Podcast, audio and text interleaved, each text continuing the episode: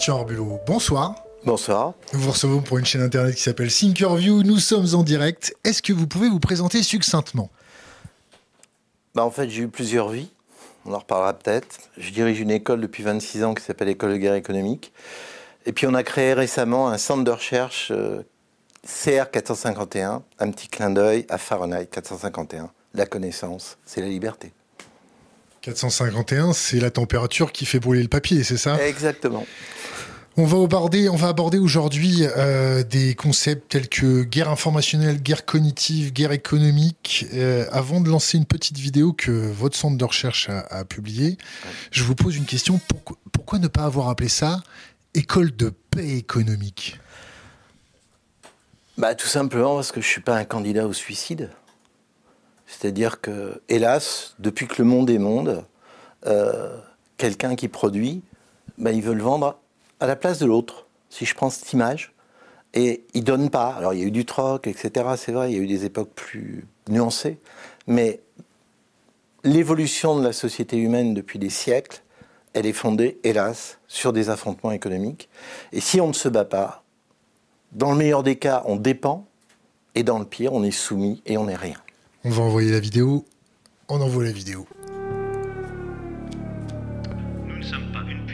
Qui considère que les ennemis de nos amis sont forcément les nôtres. Soit on collabore, soit on est pour un monde ouvert, soit on ne l'est pas.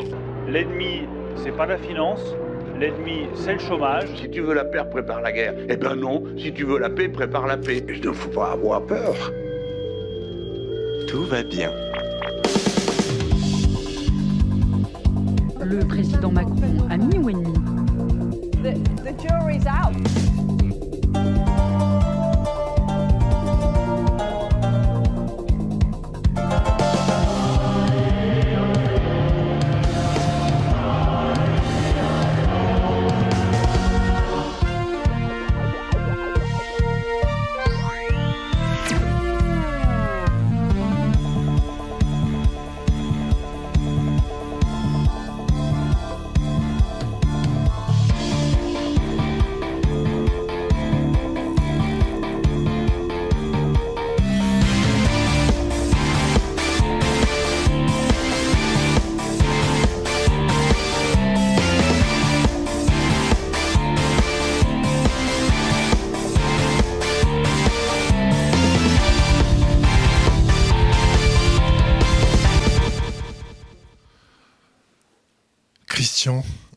Pas mal cette petite vidéo.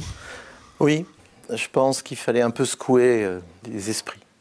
Donc, euh, on passe par ce genre d'instrument maintenant.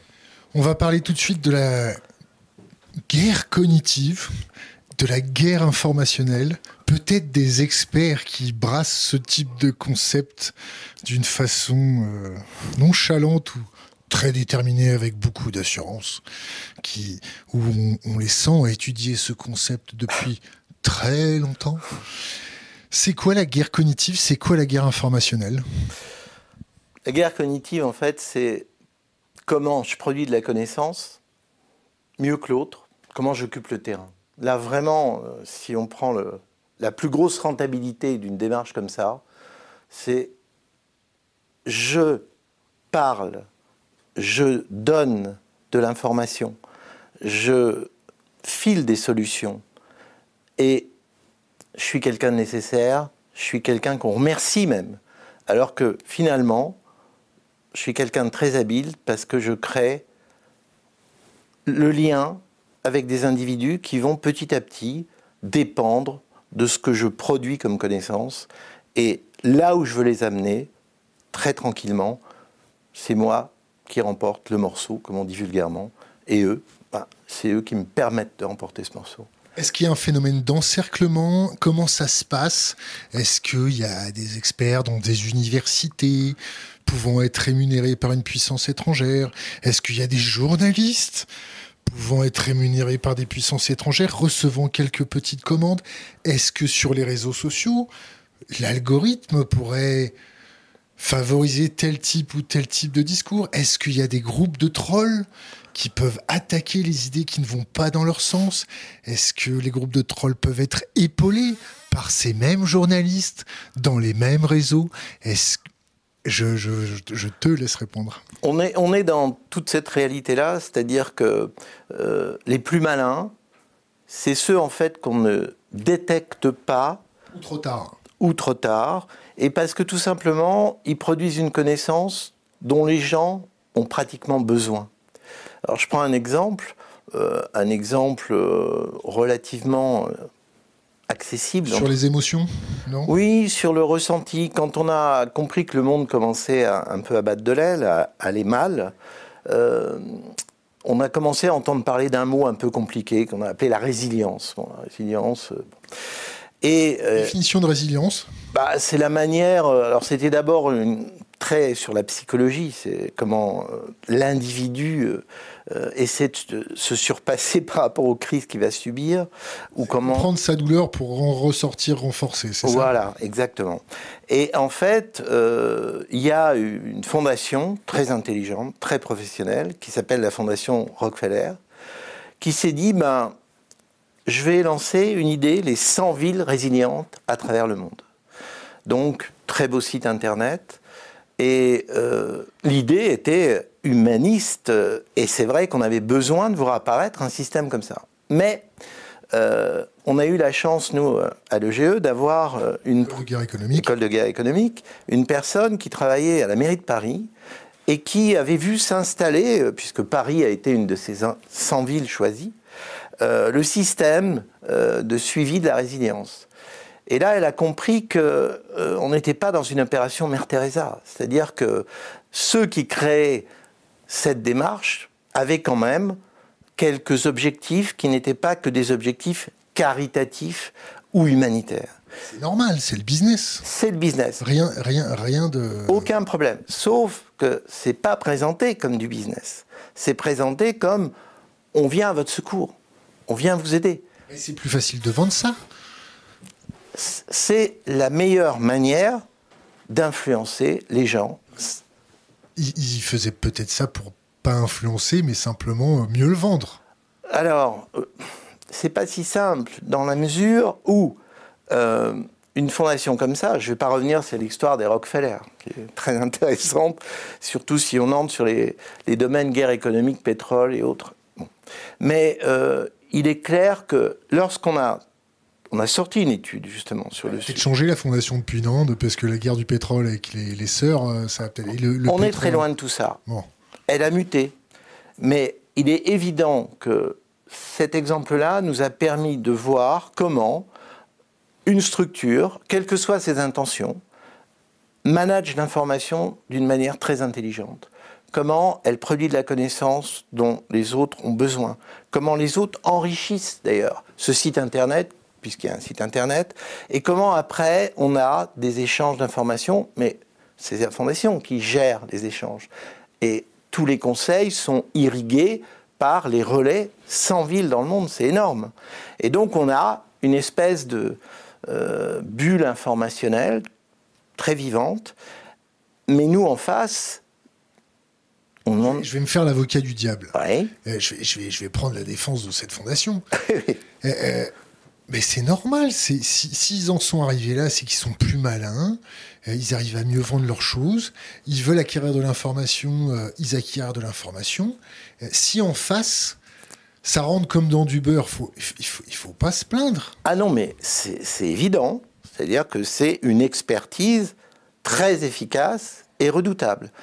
On l'avait, on avait identifié ce type d'expertise bien, bien avant cette expérience-là. Euh, au début des années 90, euh, un militaire français qui revenait du Vietnam euh, nous euh, dit ah, il s'est passé quelque chose d'intéressant là-bas. Euh, Il y a des Australiens qui euh, ont contacté euh, des Vietnamiens pour leur dire on va vous refaire votre système cartographique. Pourquoi pas? Et euh, du côté français, bien entendu, comme d'habitude, euh, d'un côté euh, l'Institut géographique national, de l'autre côté Spot Image, tout le monde en ordre dispersé, pas de coordination, chacun voulant vendre ce qu'il savait faire, et ça s'arrêtait là. Mais du côté australien, quand on a commencé un peu à creuser le cas, on a commencé à voir arriver des consultants américains. Ils ne pouvaient pas s'afficher comme tel, puisqu'il n'y avait pas de relation diplomatique à l'époque avec euh, les États-Unis, entre le Vietnam et les États-Unis. Et euh, pour les raisons qu'on imagine, la guerre du Vietnam était encore là, ou les conséquences. Et on a commencé à voir quelque chose de très intéressant. C'est-à-dire que, au-delà de on va vous refaire une cartographie, mais on va vous aider aussi à mieux euh, cerner votre production de riz. On va vous aider éventuellement à exporter votre riz. On va vous amener des consultants pour vous conseiller sur un remembrement éventuel, sur euh, un nouveau système euh, euh, de voies fluviales éventuellement, etc. Bref, un package, comme on dit, très séduisant. Et là, une fois de plus, bah, ils ont fait leur job. C'est tout à fait normal. Ils étaient très bons. Et de temps en temps, quand même, les Français ont ce qu'on appelle une fulgurance. De lucidité. Voilà. Et euh, cet homme, un jour, a, vu un militaire vietnamien lors euh, d'une rencontre. Et il lui dit, mais vous êtes au courant euh, de ce- cette offre-là C'est étonnant, vous passez par des Australiens pour vous faire la cartographie. Et là, le militaire a assez mal digéré le recueil de l'information parce que lui, bien entendu, il comprenait que non, c'était pas une opération Mère Teresa. C'était quelque chose de plus ambigu, plus compliqué, où apparaissait éventuellement un début de dépendance par rapport à un système presque donné au départ clé en main et avec le business derrière, comme vous le disiez. Donc, ce petit grain de sable, gentiment posé par cet homme militaire français, a fait que l'opération ne s'est pas finalisée. C'est intéressant parce que quand on a commencé à décortiquer ce genre d'histoire, on s'est rendu compte que... Combien de temps après? Bon, 4-5 ans après. On s'est rendu compte que, en fait, les règles de la guerre économique étaient en train complètement d'évoluer, de muter.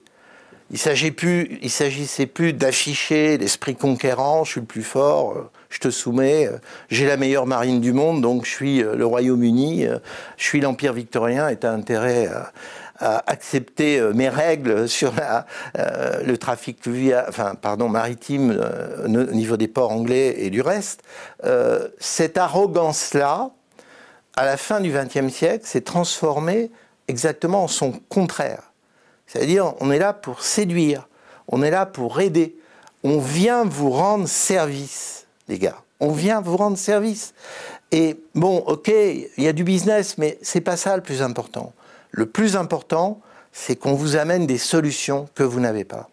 Et quand on a commencé à décortiquer ce genre de choses, on s'est rendu compte qu'effectivement, l'art de la nouvelle guerre économique, c'était un, surtout de ne pas apparaître comme un concurrent.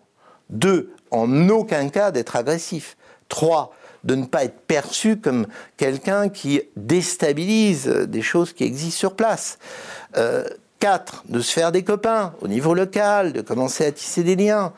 Euh, la Fondation Rockefeller, qui est une excellente fondation, n'hésite pas à verser des salaires de gens euh, euh, qui ne sont pas américains et qui bossent dans ce réseau-là, etc. Le travail mérite salaire. hein. Oui, absolument. Tout ça, tout ça n'est qu'évidence et logique. Mais on voit un art de la guerre excellent. Alors, justement, genre 21e siècle. Qu'est-ce que ça 21e donne siècle, je me dis, mais en France, on a un truc génial. Ça s'appelle la protection civile, la sécurité civile. Les pompiers français forment je ne sais combien de pompiers à l'étranger. On, a, on avait des entreprises qui fabriquaient du matériel destiné à la protection civile, etc. Et je me dis, mais comment se fait-il qu'en France, on ne fait pas la même chose C'est-à-dire, il n'y a pas une task force qui se crée, qui réunit les différents parties prenantes dans ce monde-là. On market le concept. Et comme on n'est pas mauvais, et comme on est même parfois plus efficace que d'autres, pour rétablir le courant, par exemple, euh, puisque ça englobe euh, tout le système de résilience, là, faisons-le. Eh bien, on ne le fait pas. Ou alors, pire, pire, les Chinois viennent au contact, disent votre système nous intéresse. On envoie une délégation en Chine, et là, qu'est-ce qui se passe? Les chefs d'entreprise français, qui sont concurrents sur des modes de matériel, se déchire la tête devant les Chinois. Et qui remporte le marché des camions pour lutter contre l'incendie? Les Allemands. Donc là, il y a un problème. Il y a un vrai problème. C'est-à-dire que quand on est devant des démonstrations aussi évidentes, ça veut dire qu'effectivement, la guerre cognitive, un, on n'a toujours pas compris ce que c'était. Deux, on n'est toujours pas capable de la mettre en avant et Sur- de la créer. Sur les populations, ça donne quoi la guerre cognitive? Alors déjà, pourquoi ça prend? Est-ce que c'est parce que notre système éducatif euh, est sous pression? Euh, Est-ce que ça prend parce que nos journalistes euh, se font prendre un peu à faire le ménage à gauche, à droite? Et puis à faire le ménage pour des puissances étrangères, à gauche, à droite Est-ce que la population qui perd confiance dans ces institutions, c'est pas un terrain propice en- à toutes les propagandes, à, à laisser notre population civile aux quatre vents de toutes les propagandes? Si, et aucun effort n'est fait pour remédier à ça. Il y a des fact-checkers. Oui, oui, oui, mais c'est un problème systémique en fait. Moi, je me souviens d'une réunion qui m'a marqué dans ma vie. J'ai dit, j'ai eu plusieurs vies. Un jour, au début des années 80, je travaillais pour un magazine qui s'appelait Antenne, qui était financé par la Ligue de l'enseignement. Et euh, je me retrouve, euh, ça portait sur la télévision. Et je me retrouve devant le comité exécutif de la Ligue de l'enseignement, rue Camille. C'était à l'époque euh, la plus grosse structure associative française, plus, plusieurs, je sais plus, 30 000 associations, c'est énorme. Et on aborde un sujet à un moment donné qui est l'introduction de l'informatique à l'école. Et là, qu'est-ce que j'ai vu? J'ai vu en face de moi des gens, mais qui ne voulaient pas entendre parler de ça, parce que comment on allait faire alors que tous les territoires étaient déjà bien posés, le français, l'histoire, les maths, j'en passe et les meilleurs, sur l'ensemble. Il n'y a pas de territoire pour ça. Mais créer un territoire pour ça, mais oulala, c'est remettre en question tout le système. Quand, 20 ans plus tard, un Indien qui vient de l'EPITA et qui fait l'école de guerre économique putain, c'est bien. bah, il a, il, a, il a la double culture en plus. Il me dit, mais tu sais Christian, comment ça s'est passé en Inde? Bah, Je dis non, euh, je ne sais pas.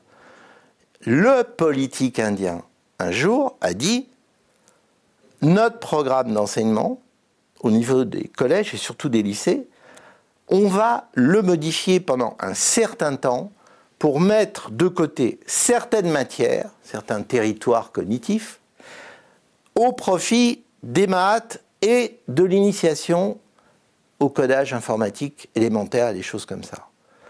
Décision politique. Acceptation du système d'enseignement indien. Le résultat de ça, on le voit aujourd'hui. Il y a des universités, il y a des ingénieurs informatiques, et l'Inde s'est positionnée de manière très intéressante dans ce qu'on appelle le marché de l'informatique. Imaginons qu'en France, un pouvoir politique dise au ministre de l'Éducation nationale, à ses inspecteurs généraux et à tout ce qu'il y a en dessous, parce qu'on considère que c'est une priorité nationale de développer l'économie numérique, on va mettre en sommeil telle et telle matière pendant 15 ans et on va mettre la priorité maximale sur telle ou telle autre matière. On n'a pas de budget. Et puis c'est même pas pensable. On n'a pas de budget. C'est On n'a pas le temps. on n'a pas le temps. On n'a pas formé les On n'a pas enseignants. de budget et surtout, parce que c'est ça le problème, comment va réagir le corps enseignant? Il ne faut pas l'oublier, ce corps enseignant. Il fait ce qu'il peut. Qui souffre déjà. Il souffre énormément, on le sait, mais On fait pas grand-chose. On les laisse souffrir. on les laisse souffrir et on leur tend pas la main pour leur donner des pistes sans les traumatiser. Et là, oui, il faut du jus de cerveau. Là, les fameux inspecteurs généraux euh, qui, pour l'instant, hélas, participent à l'effondrement global du système éducatif, Selon vous, c'est mon avis, parce que je- moi je, les, moi, je réceptionne des étudiants en bac plus 4 et 5, et je vois comment il faut rattraper un certain nombre de choses. Et ce que je remarque, c'est que il n'y a pas d'envie intellectuelle, j'ai employé un adjectif euh, ô combien ambitieux pour se dire je ne suis pas là simplement pour sauver ces jeunes d'une détresse sociale. Je suis là aussi pour contribuer à créer un système qui va permettre à une économie de se développer de manière à ce que ces jeunes trouvent un job, de manière à ce que ces jeunes soient dans une économie plus dynamique, de manière à ce qu'on trace des pistes que moi, enseignant, je contribue à aider à ma modeste mesure cette nouvelle dynamique créative. Il n'y a pas. Comment on fait pour endurcir une population? Euh, euh, on, on va prendre l'exemple des Français. Comment on fait pour endurcir les Français? Comment on fait pour, quand il y a une opération qui est dirigée depuis l'extérieur pour influencer euh, notre population, pour aller dans un sens d'un vote ou dans un sens d'un autre vote, ou pour être contestataire sur un sujet énergétique ou un autre sujet énergétique, comment on fait pour les endurcir au jour d'aujourd'hui? Alors, si, si on je vais prendre un exemple. L'agriculture. L'énergie, non? Oh, Celui-là, je pourrais le prendre parce qu'on a amené notre petite pierre de touche sur un dossier qui s'est appelé J'attaque. Et euh, en tapant euh, sur euh, mais c'est quoi l'Allemagne? Pourquoi elle nous a fait du mal comme ça? D'accord? Pourquoi elle nous a déstabilisés à ce point? Vous avez des preuves de ça? Ah bah, On a fait un dossier qui est une grille de lecture avec des logiques de démonstration, avec les sources, les références. On n'a rien inventé. On a simplement reconstitué un puzzle que finalement personne n'avait voulu vraiment réaliser. Et là, on a dit voilà le problème. Maintenant, Attention avec ceux qui construisent des puzzles, parce que des On fois, ils ont leur, des leur propre biais cognitif. on est d'accord. On est d'accord. hein On est d'accord. Honnêtement, l'objectif, c'était simplement de d'essayer de mettre à plat les différents aspects du problème. Pas simplement un ou deux, mais l'ensemble. Et qu'est-ce qu'on fait avec cet ensemble? Comment on l'analyse? Donc, si je reviens à l'agriculture, l'exemple, on voit arriver euh, des nouveaux entrants dans le monde agricole qui disent on va sauver l'humanité pour la nourrir à l'horizon 2050 parce que les filières traditionnelles ne pourront pas le faire. Et on voit arriver là deux types d'acteurs. Des gens de la Silicon Valley et des gens de l'agroalimentaire américain. Et ces gens-là, qu'est-ce qu'ils disent? Ils disent faisons de l'agriculture cellulaire, faisons de la viande artificielle. Allons sur ces terrains-là. D'abord, et là il s'adresse aux financiers, vous n'aurez pas les problèmes de débat sur la vie des animaux, les conditions d'élevage, etc., etc Le CO2. le CO2, etc. Là, on fait de mal à personne, disent-ils, et on va fabriquer de l'alimentation. Petit détail, alors on s'est penché sur cette question-là, et j'ai constaté que le monde agricole français, au début, ne réagissait pas. La filière viande, elle se vivait dans son propre univers. Et jusqu'au moment où ils ont commencé à comprendre qu'elle était menacée de disparition à terme. Et à partir de ce moment-là, sur quoi on a travaillé?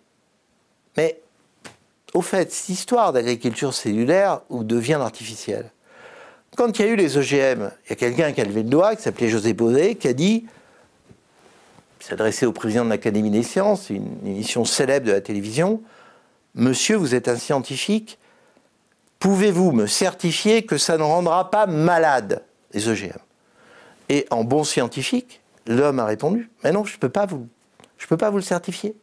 Il y a toujours une marge d'incertitude.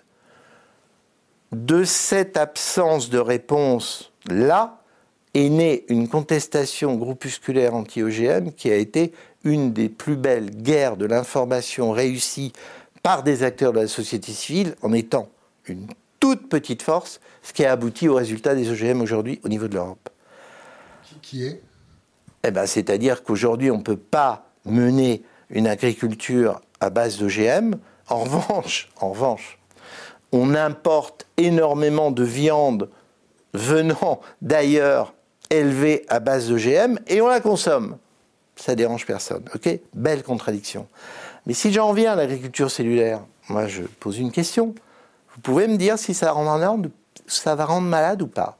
La même question. Bah, avec les OGM, on voit pas trop de malades quand même. Mais il y en a. Non, c'est. Mais justement, c'est ça qui on est ne voit intéressant. pas du tout. C'est-à-dire qu'au moment où a été déclenchée l'attaque contre les OGM, dans l'industrie pharmaceutique, on commençait à produire de plus en plus de médicaments à base d'OGM. Donc, s'il y avait vraiment eu une guerre de l'information à l'époque, c'était de dire, d'un côté, vous demandez si ça rend malade quand on consomme de l'alimentation à base d'OGM, et de l'autre, ça soigne, si je caricature. Alors comment on fait là? Sauf que, sauf que, cette guerre de l'information n'a pas eu lieu. Je me souviens d'un homme qui s'appelait Pierre Pagès, qui dirigeait le groupe Limagrin, et qui était confronté à ça, puisqu'on lui fauchait ses champs, il était confronté à des attaques informationnelles assez précises. Il n'a pas pu réagir à ce problème. Pourquoi? Parce que l'industrie pharmaceutique ne voulait en aucun cas être associée à la polémique qui était en train de naître. J'ouvre une parenthèse pour défendre les faucheurs quand même. Il n'y avait pas que ça, il y avait aussi le fait que le pollen pouvait aller se balader. Il y avait on est bien d'accord que c'est un vrai débat. Mais pour moi, si on va jusqu'au bout du débat, si je me mets dans le camp des faucheurs, ok, avec mon action, je contribue à interdire les expériences et les cultures à base d'OGM, mais dans ce cas-là, les camions qui transportent de la viande qui vient d'élevage à base d'OGM élevée à l'étranger, pourquoi je ne les bloque pas? Pourquoi on a cette hypocrisie incroyable que toute une partie de la viande consommée en France est à base d'OGM Viande importée. Savez quoi, vos chiffres? Ça vient d'où? Les chiffres, euh, ça, je peux vous, ren- bah, je peux vous renvoyer une étude qu'on a faite sur ce sujet-là. La renvoyer à notre communauté. Mais je vous l'envoie. Non, non, mais vous avez raison de me le signaler. J'ai pas le chiffre en tête, mais on a travaillé sur cette question et on voit bien qu'il y avait un véritable problème de déséquilibre dans le débat. Là, je parle simplement de comment poser le débat. C'est-à-dire, si on va jusqu'au bout, on interdit la viande d'élevage à base d'OGM. Peu importe d'ailleurs, à la limite, euh, l'amplitude du phénomène. À l'heure actuelle, nous sommes en guerre, à 3 heures de vol de Paris. Ouais. Quel regard vous portez sur la guerre informationnelle? Que ce soit la guerre informationnelle qui vient des Russes, la guerre informationnelle qui vient de l'Ukraine, la guerre informationnelle qui vient de l'OTAN, la guerre informationnelle de tout le monde. On se rappelle au début de la guerre l'île du serpent, et puis après il n'y a pas eu l'île du serpent, et ainsi de suite, ça continue des, des deux côtés.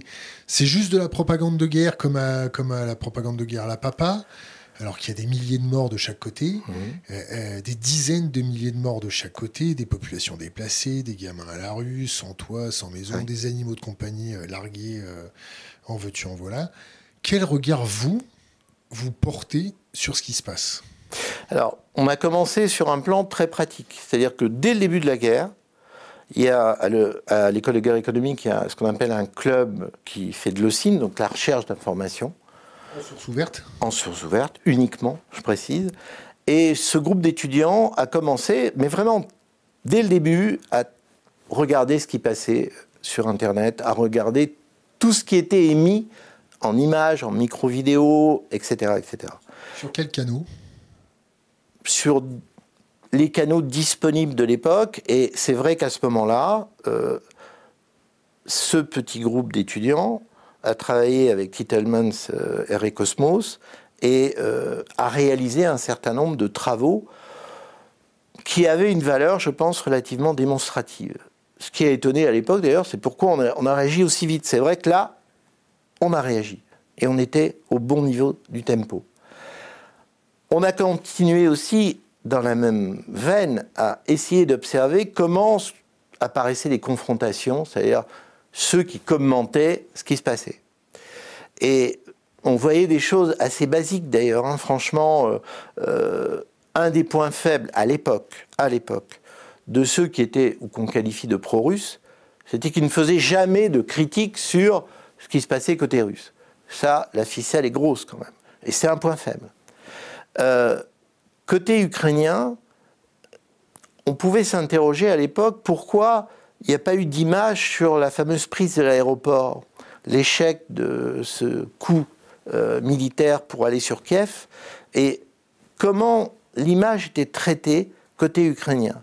C'est-à-dire, euh, il nous a semblé que, euh, alors, est-ce que c'était de la pudeur de ne pas montrer des corps de soldats russes qui avaient été...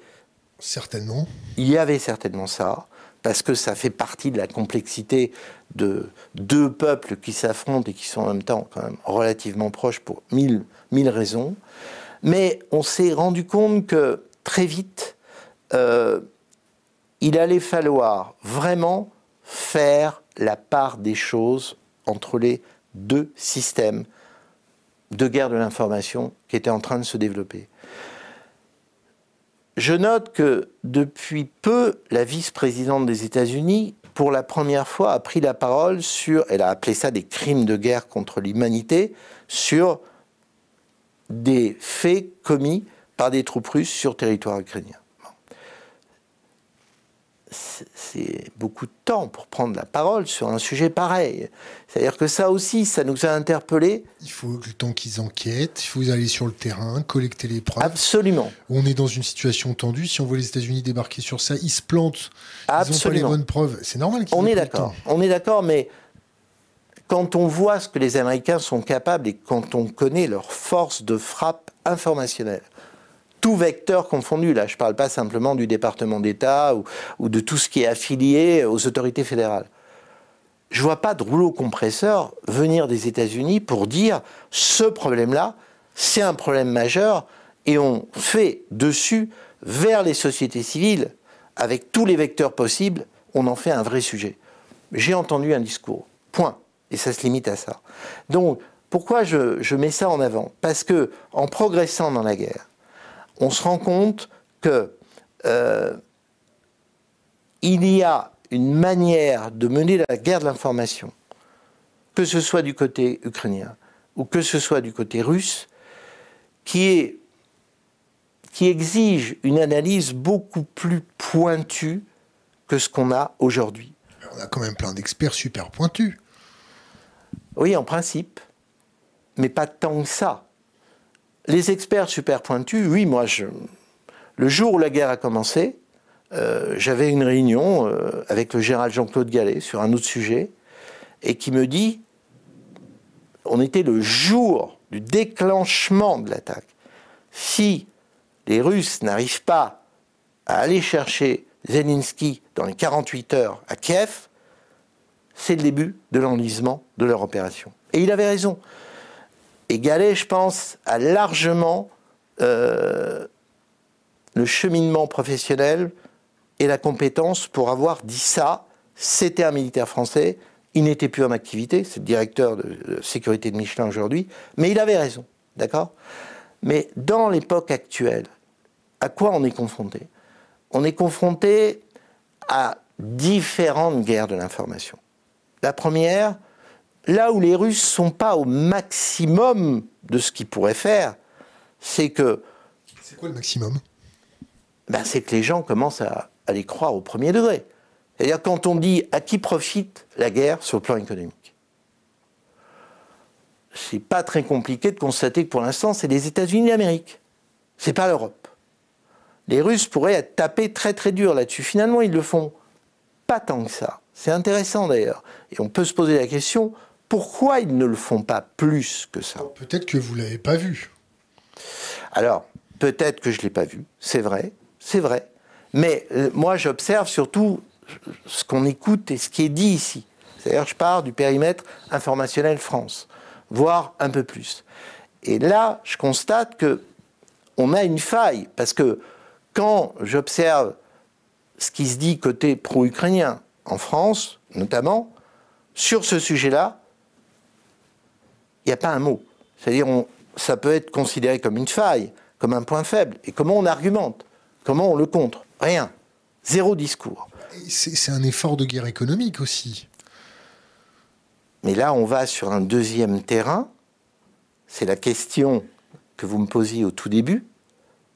Pourquoi on n'a pas vu la guerre économique? Alors là, je suis obligé de réouvrir un tiroir d'une ancienne vie.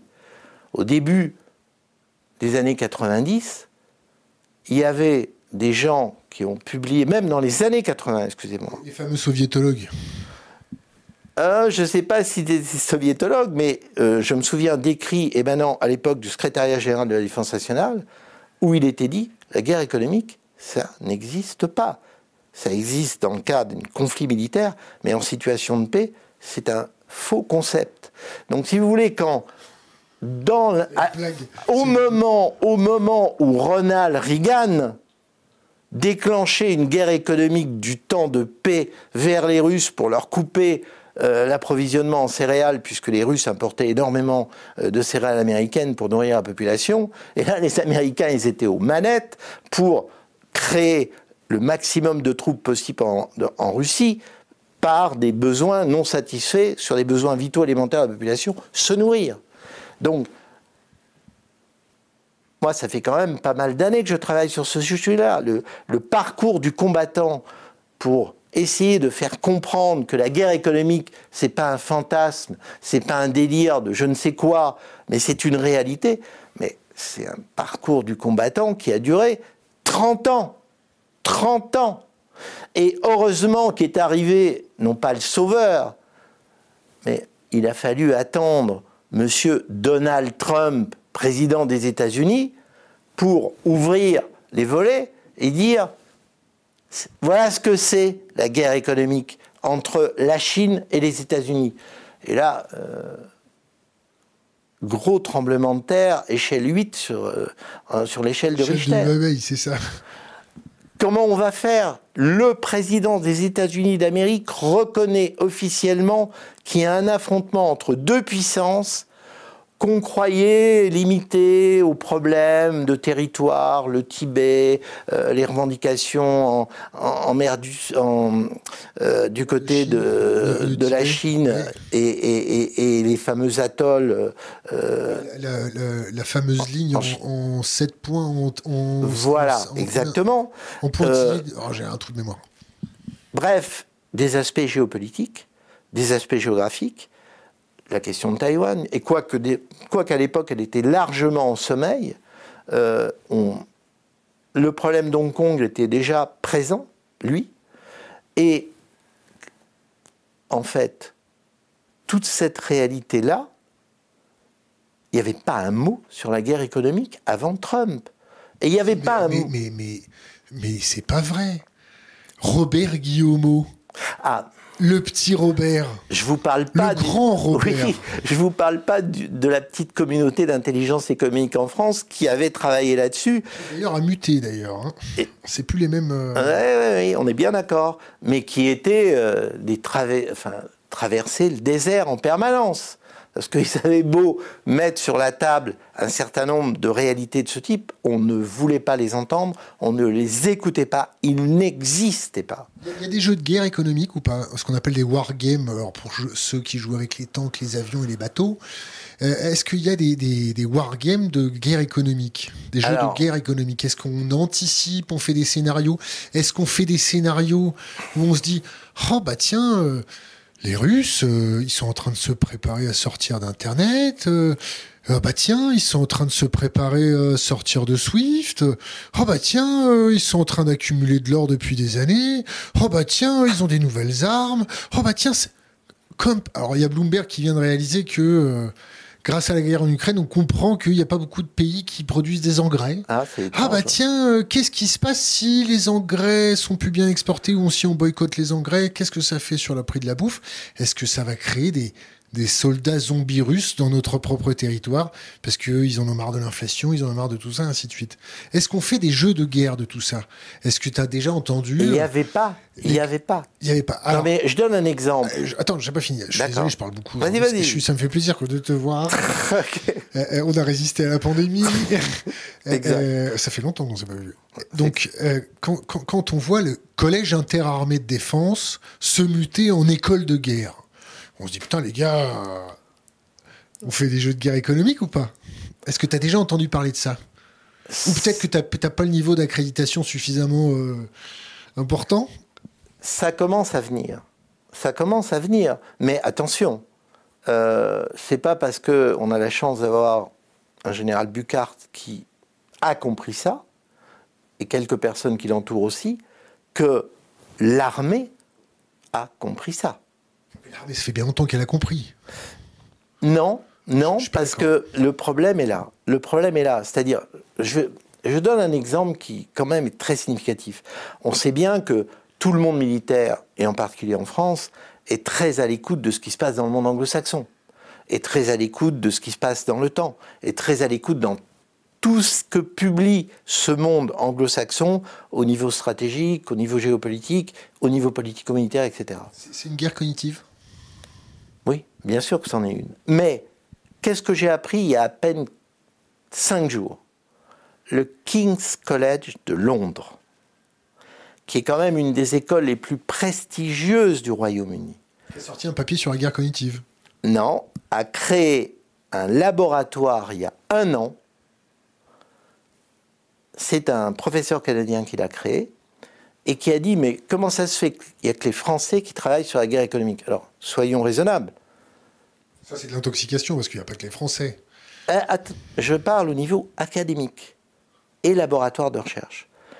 Et ce laboratoire, qui est constitué surtout de gens qui sont dans le milieu militaire britannique d'ailleurs, ou l'économie de défense, euh, veut travailler avec l'école de guerre économique et la Stockholm School of Economics.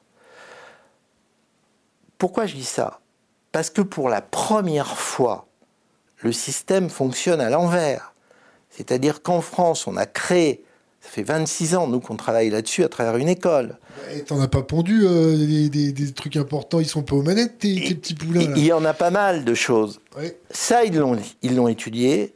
Et c'est vrai que, et c'est vrai que quand on a créé euh, le concept d'intelligence économique dans les années 90, Economic War, Attends, attends, attends. Robert Guillaumeau, rendre à César ce qui oui, était. oui, Bernard oui. Oui, mais bien entendu. Mais là, je parle economic war, c'est-à-dire est-ce que le concept existait dans le monde anglo-saxon? Non, ça veut rien dire. À l'époque, c'est ce qu'on nous disait. Les anglo-saxons nous disaient Qu'est-ce que vous faisiez que la guerre, la guerre économique? Non, c'est un faux concept. Alors, pour pas perdre nos auditeurs, pourquoi c'est important la guerre économique? Est-ce que c'est important parce que un chômeur coûte plus cher qu'un mort quand on est en guerre? Entre autres, oui. Est-ce que c'est parce que quand on se fait déboîter euh, notre industrie, ça crée des chômeurs, donc ça, ça affaiblit d'autant plus le pays? Pourquoi c'est important la guerre économique? C'est important parce que quand on regarde ce qui se passe aujourd'hui, l'affaiblissement de l'économie française, c'est d'abord une absence totale de vision stratégique sur la guerre économique. C'est-à-dire que on est en train de redécouvrir, mais il a fallu la pandémie plus la guerre en Ukraine et ses conséquences, pour découvrir que le monde, c'est pas que le marché, quoi. C'est pas j'invente, je fabrique et je vends, et c'est ça le principal. On, découvre aujourd'hui, bah, il suffit de, les Français, ils voient bien ce que ça leur coûte dans leur note d'é- d'électricité, ce que ça leur coûte dans ce qu'ils payent au niveau de l'essence, ce que ça leur coûte au niveau quand ils vont en supermarché ou dans des magasins pour acheter des produits. Toute cette mutation négative qui pénalise la vie quotidienne des Français, c'est pas simplement un problème d'adaptation et de jeu financier ou de marché. Et je, vais- je vais me faire l'avocat du diable. où je vais- C'est un effort de guerre économique qu'on demande à la population sans leur dire. Alors Ou oui, en leur disant. On leur dit pas. Ben, on leur dit, on, On leur le- dit, il faut aider les Ukrainiens, c'est un dommage Ah collatéral. non, non, non, non, d'inflation. non, non, attention, attention. On va leur dire exactement cette formule-là. faut aider les Ukrainiens. Mais on va pas leur dire ce que nous, on essaie de démontrer depuis pas mal de temps. Qui déstabilise l'économie française sur le long terme? Les ordres de grandeur. C'est qui? Bah, le premier pays, quand on a fait un sondage dans les milieux de l'intelligence économique, Lesquels? Parce que des milieux d'intelligence économique, il y a- il y a- on va dire qu'il y a plusieurs factions. Alors, c'est ceux qui font du conseil, c'est ceux qui travaillent au contact des entreprises. Et la réponse, ça a été les États-Unis d'Amérique. Ça, Mais- Mais non, c'est pas possible. si, Mais non, ah ben si, mais non. c'est ben, euh, c'est- c'est la réponse qui est sortie. Et pourquoi les États-Unis C'était encore des pro-russes, ça, non? Ah ben évidemment, dès le moment où on dit ça, c'est terminé. On passe pour euh, pro-russe ou je ne sais quoi. Mais le problème, le problème, c'est que lorsqu'on regarde ce qui se passe aujourd'hui, les Américains sont en train de créer un système de protectionnisme, d'accord? Ils l'affichent, ils le revendiquent. Nous, je parle de l'Europe là, qu'est-ce qu'on fait? Qu'est-ce qu'on fait? Et si je commence à sortir les dossiers les uns après les autres, on se cache. Je vais citer un de mes intervenants, Nicolas Raveil, qui bosse beaucoup là-dessus au niveau de l'Europe, sur les échanges entre États-Unis et Europe en disant finalement l'Europe avait une position plus forte que les États-Unis. C'est-à-dire qu'elle avait un commerce excédentaire par rapport aux États-Unis. Les États-Unis étaient moins puissants que l'Europe dans les échanges entre les États-Unis et l'Europe. Et on dit, mais tout va bien alors, puisqu'on n'est plus fort qu'eux en matière d'échanges commerciaux. Non. Ça, ça, c'est un miroir très déformant, parce que quand on commence à rentrer vraiment dans le dur, c'est-à-dire la désindustrialisation, c'est-à-dire l'incapacité à maîtriser le monde matériel, c'est-à-dire l'incapacité à gérer sans être dépendant les technologies de l'information et tout ce qui en découle. Je parlais de l'agriculture, mais je pourrais citer beaucoup d'autres secteurs. Là, là je parle de la France, puisque en l'occurrence il s'agit de la France, on s'affaiblit. Et le problème... pas sorti de Saint-Cyr pour avoir constaté ça. Oui, c'est évident, mais il y a un seul problème, c'est est-ce que par rapport à cet affaiblissement, il existe aujourd'hui au plus haut niveau de l'État un comité de stratégique pour dire comment stopper l'affaiblissement? Je renvoie à l'exemple classique, archi, pas connu, mais évident. Quel est le seul personnage du monde politique français au XXe siècle qui a dit on va essayer de réduire notre dépendance économique par rapport aux États-Unis d'Amérique. Arnaud Montebourg. Non, c'est le général de Gaulle. Ah. Et le général de Gaulle, qu'est-ce qu'il a fait? Il a créé Elf Aquitaine, il a créé des quotas, des quotas par rapport au commerce que les multinationales américaines avaient en France. Il a essayé, et il a échoué, de créer une industrie informatique. Parce que là, il a eu face à lui des capitaines d'industrie français qui ne l'ont pas suivi. Et c'était pourtant le général de Gaulle. Il n'était pas assez puissant pour lutter contre un milieu économique français qui s'était déjà mis depuis longtemps en situation de dépendance acceptée. On dépend des États-Unis, ils nous assurent notre sécurité, donc on en paiera le prix et ça marchera comme ça. Donc notre problème aujourd'hui, c'est que dans les coulisses, bien sûr qu'on n'ose pas reconnaître les choses. On a mis combien de temps pour oser lever le doigt en disant le fait que l'Allemagne accroisse sa puissance par le biais de l'économie et que malheureusement ça peut nous pénaliser. C'est, depuis peu de temps qu'on ose susurrer cette phrase.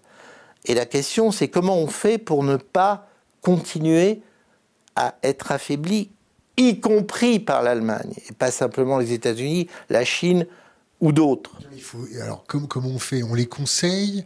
Si l'Allemagne se vautre, il y a l'euro qui se vautre. Il faut, il faut aider l'Allemagne. Tout à l'heure, C'est nos copains, les Allemands. Ils nous ont jamais euh, c'est nos, embêtés. c'est nos copains, euh, ça dépend en quoi. Depuis Chirac et Kohl.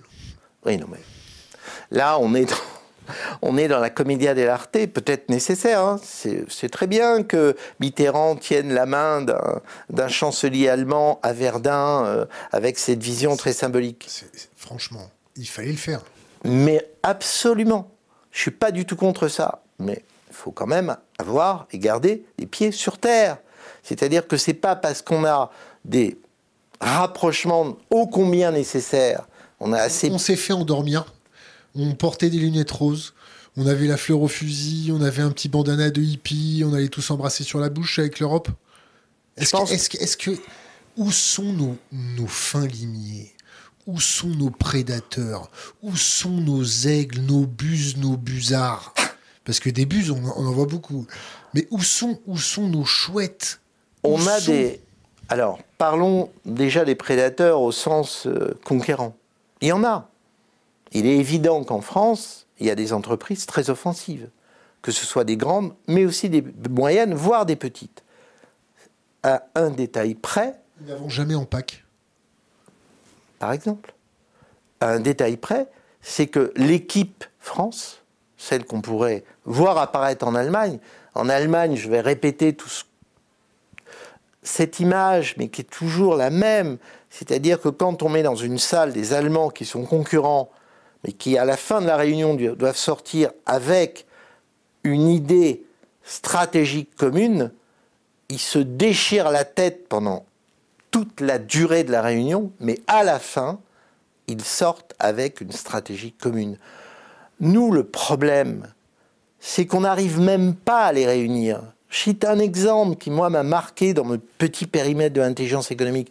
Quand Édouard Balladur a euh, créé ce fameux comité pour la compétitivité et la sécurité économique, c'est la seule fois où un Premier ministre français acceptait de présider une réunion allant dans le sens que tu dis. Mais les gens qui étaient à qui on avait demandé à l'époque de, de venir, le PDG d'Elf, il y avait encore Elf, et d'autres, mais ils ne savaient pas pourquoi ils étaient là. Elf, quand même, si, c'était qui à l'époque Eh ben, C'était le floc Pardon Le floc Prigent Non, non, non. C'était. euh, C'était pas le floc Prigent. C'est juste après. C'est juste après. Mais il savait pas. Lui, il était déjà dans la logique marché, dans la post-vision gaullienne, c'est-à-dire je suis elle, je suis une multinationale, mon enjeu, bah, c'est de satisfaire le système dans lequel je suis, donc un système qui ne fonctionne que sur des logiques de rentabilité financière et euh, de réussir un business model euh, et un business plan et tout ce qui va avec. Ce comité, hélas, c'était une très bonne idée, mais encore fallait-il que les gens qui composent ce comité aillent dans une direction, émettent au moins quelques idées qui allaient permettre au Premier ministre de l'époque d'avancer et d'être dans des logiques Mais pour de aller dans combat. une direction, il faut avoir un prisme de lecture perçant. Il faut avoir de la prospective. Il faut avoir un bon diagnostic. Est-ce que ce diagnostic est fait? Quand on voit euh, des, petits, des, des petites chinoises euh, se balader près de nos, de nos, nos bases de sous-marins, se marier à gauche à droite, quand on voit, quand on voit euh, des Américains financer des think tanks, quand on voit des Russes financer des, ONG ou, des dirigeants allemands, quand on voit tout ça, on n'a plus d'oreilles, on n'a plus d'antennes, on n'a jamais voulu, on était feignants, on était quoi, on était cossards, on voulait pas s'atteler à la chose, ou est-ce que on était déjà tellement vérolés qu'on nous a caressé dans le sens du poil pour éviter que nos buses, nos busards, euh, nos aigles et nos chouettes euh, se restent bien endormis Il y a eu quelques moments où on s'est réveillé. Rappelons-nous, là, on est dans la science-fiction, mais dans les années 80, la DGSE avait un réseau d'espionnage sur le territoire américain assez important et avec là des objectifs très très précis sur l'industrie informatique qui a été démantelé parce que, semble-t-il, si je crois le journaliste de l'Express qui euh, a traité ce sujet-là, euh, et on peut retrouver ses articles sur Internet d'ailleurs, euh, il y a quelqu'un qui a eu des états d'âme à Paris parce qu'on espionnait un pays allié. Et c'était à l'époque où Pierre Marion était le premier patron de la DGSE. Avant, c'était le SDEC, et donc on changeait de, de nom. Mais Et d'époque. et d'époque, bien sûr.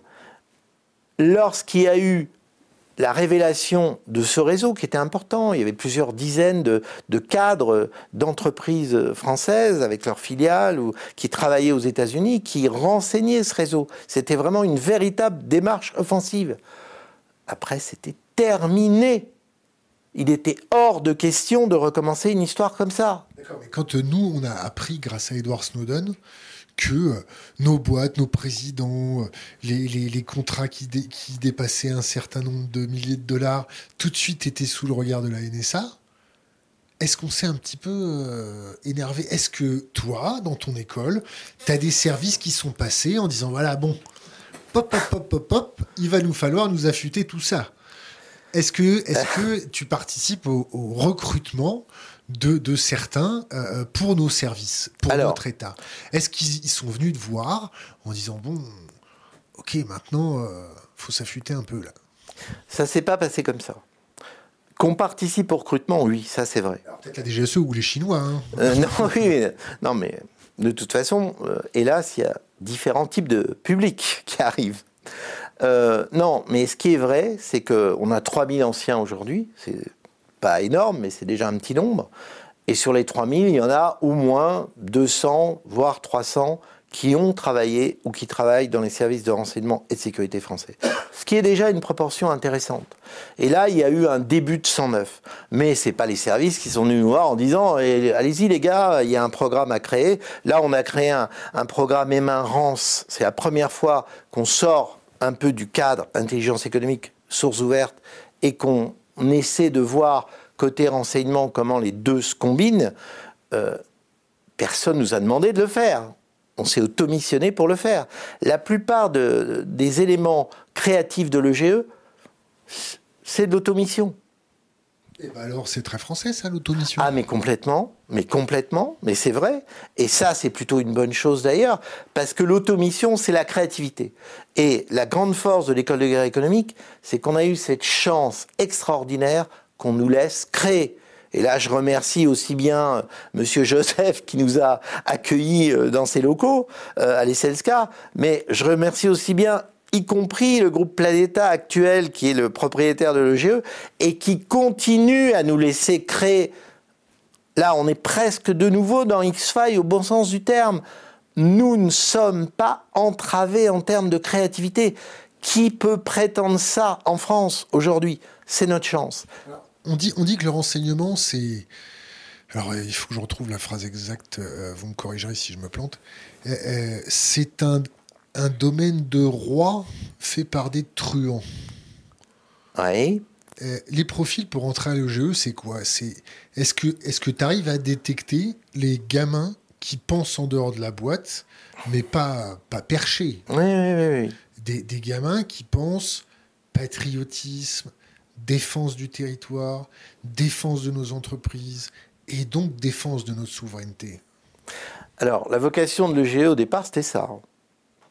C'est pour ça qu'on nous a regardé très bizarrement, parce qu'on s'était mis. On sait qui On sait les petits cercles d'intelligence économique qui étaient Oui, mais c'était sur des salons surtout. Mm. feutrés à s'échanger des petites cartes et, et- et à se mettre en groupe sur Twitter. Ah non, c'était. Alors là, je rends à César ce qui revient à César. C'est trois généraux qui n'étaient plus en activité, mais qui étaient toujours euh, euh, bien présents dans cette dynamique-là. Donc, je les cite parce que c'est important.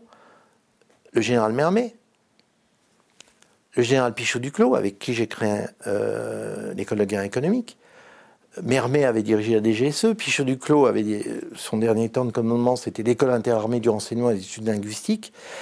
Et un homme qui n'apparaît pas comme tel, mais qui a joué un rôle énorme dans la création de GE, c'est le général Alain Guéneron de Marolles, qui avait recréé le service action du SDEC au début des années 70, et euh, que j'ai rencontré presque par hasard quand j'étais prof à l'école alsacienne, euh, et avec qui j'ai noué un lien d'amitié Marolles ne m'a jamais rien raconté sur son activité, Encore heureux.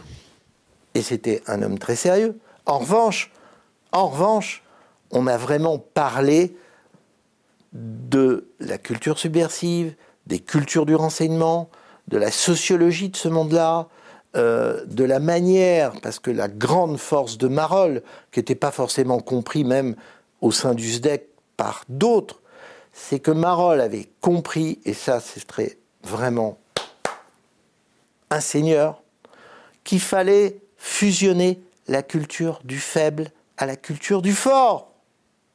Ce que font les Chinois et les Russes. Mais bien entendu, Là, là, là, ce qui se passe, alors euh, tu parlais du fait que bah, en 90, euh, bah, les Russes, euh, ils crevaient un peu la dalle, ils étaient sous le joug euh, des céréales américaines et ainsi de suite. Les Chinois, les Chinois, ils, ils sont quoi? Ils sont, un, ils sont un peu fâchés d'avoir été transformés en toxicos il y a 100 ans. Ils sont un peu fâchés d'avoir été euh, tabassés par les Japonais d'une façon innommable. oui, ils sont, ils sont fâchés parce qu'on les a pris pour des débiles mentaux, euh, des, des, des- je vais être vulgaire, mais des cutéreux de, de seconde zone. Et ils ont fermé, ils ont fermé leur bouche, ils ont courbé, ils ont courbé le dos, ils ont fait le dos rond, ils ont bossé, bossé, bossé, bossé, bossé. Ce qui a eu comme peut-être conséquence de faire émerger un parti euh, très radicalisé. C'est clair. Là, ils font quoi les Chinois? Ils veulent quoi? Quand on voit la guerre en Ukraine, quand on voit les Russes, les Chinois, les Américains, on a l'impression qu'ils ont tous le feu aux fesses parce qu'ils ont peur de quelque chose. Et quand, quand les empires ont peur, les empires deviennent dangereux. Absolument. Ils ont peur de quoi les Américains? Ils ont peur de quoi les Chinois? Ils ont peur de quoi les Russes? Bon, je parle pas les Européens parce que les Européens, c'est- un petit peu, le, tu sais, le- dans le roi lion, t'as as des hyènes et nous on est un peu la hyène un peu débile.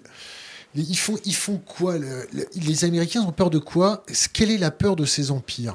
Alors, je prends, je prends une image vraiment euh, qui permet de, de bien cerner ce que tu viens de dire. Au début des années 90, quand on interrogeait les Américains sur la Chine, C'est qui les Américains? alors ça pouvait être des représentants du département d'État, ça pouvait être des représentants du Pentagone, ça pouvait être des représentants des services de renseignement américains, ça pouvait être des représentants du monde des affaires et de la finance américaine. Tu avais cinq avis différents.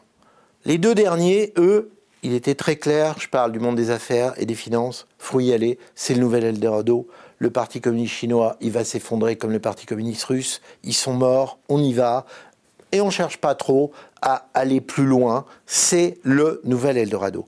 En face, tu l'as dit, mais les Chinois, eux, qui étaient quand même très très faibles à la sortie de la révolution culturelle et dans la situation euh, très compliquée du début de la période Deng Xiaoping, Mais toujours avec cet esprit de culture millénaire. mais bien entendu, bah, ils ont pondu une stratégie. Et la stratégie, c'était de leurrer le monde occidental. Ils veulent nous prendre pour des faibles. Ils veulent nous considérer comme un Eldorado. Mais jouons-leur la pièce de l'Eldorado. Et les Chinois, d'ailleurs, ont fait beaucoup plus fort que les Japonais, qui, eux, au dé- à l'ère Meiji, Attends, euh, fort dans quel sens? En termes de torture ou non, non, non, de- non, Ouais, non. les Japonais, eux, Chinois- ils ont, les Chinois, ils voulaient ils- pas que les, boi- les boîtes occidentales s'installent au Japon. Ils ont toujours été Chi- très vigilants là-dessus. Les Japonais ou les Chinois? Les Japonais. Les Japonais, oui. Mais les Chinois, eux, ils ont dit venez, zone économique spéciale, et on élargit, et on passe les joint ventures, etc. Mais en corrigeant petit à petit les accords commerciaux, en serrant petit à petit le lacet mouillé autour du cou de ces braves occidentaux qui pensaient, mais faire de très belles affaires, utiliser une main-d'œuvre qui valait pratiquement rien, etc., etc. Donc, j'en reviens à cette image. Quand tu as cinq caricatures américaines qui sont pas d'accord et où les deux dominantes, je parle des années 90 et surtout le monde des affaires, les financiers, tu te doutes bien que c'est compliqué de déchiffrer ce qui se passe en face.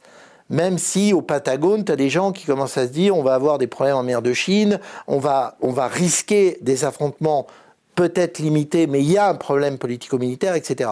Non, Je vais prendre la défense des Chinois. Euh, quand on voit les Américains sécuriser le collier de perles depuis euh, des décennies, tu vois ce que c'est le collier de perles? Le collier de perles, le petit chapelet oui. principale route commerciale chinoise entrante et sortante. Ils ont fait aussi l'anaconda autour des Chinois. Est-ce que, est que tous ces empires ne créent pas leurs propres démons? Quand je, te- je- quand je faisais une boutade à la Guillaume Meurice, d'ailleurs, qui était très bonne, école de paix économique, Ouais. Est-ce que tous ces blocs ne créent pas des, je vais être vulgaire, des de monstres?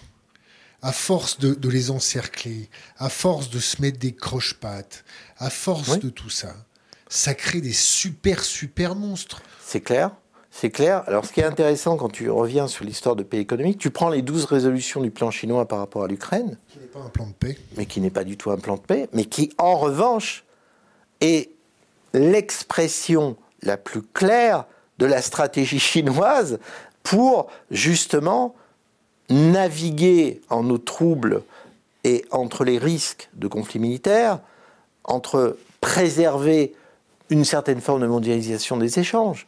C'est-à-dire qu'ils continuent à tendre la main pour préserver ce qui leur apporte de l'argent et qui consolide leur économie.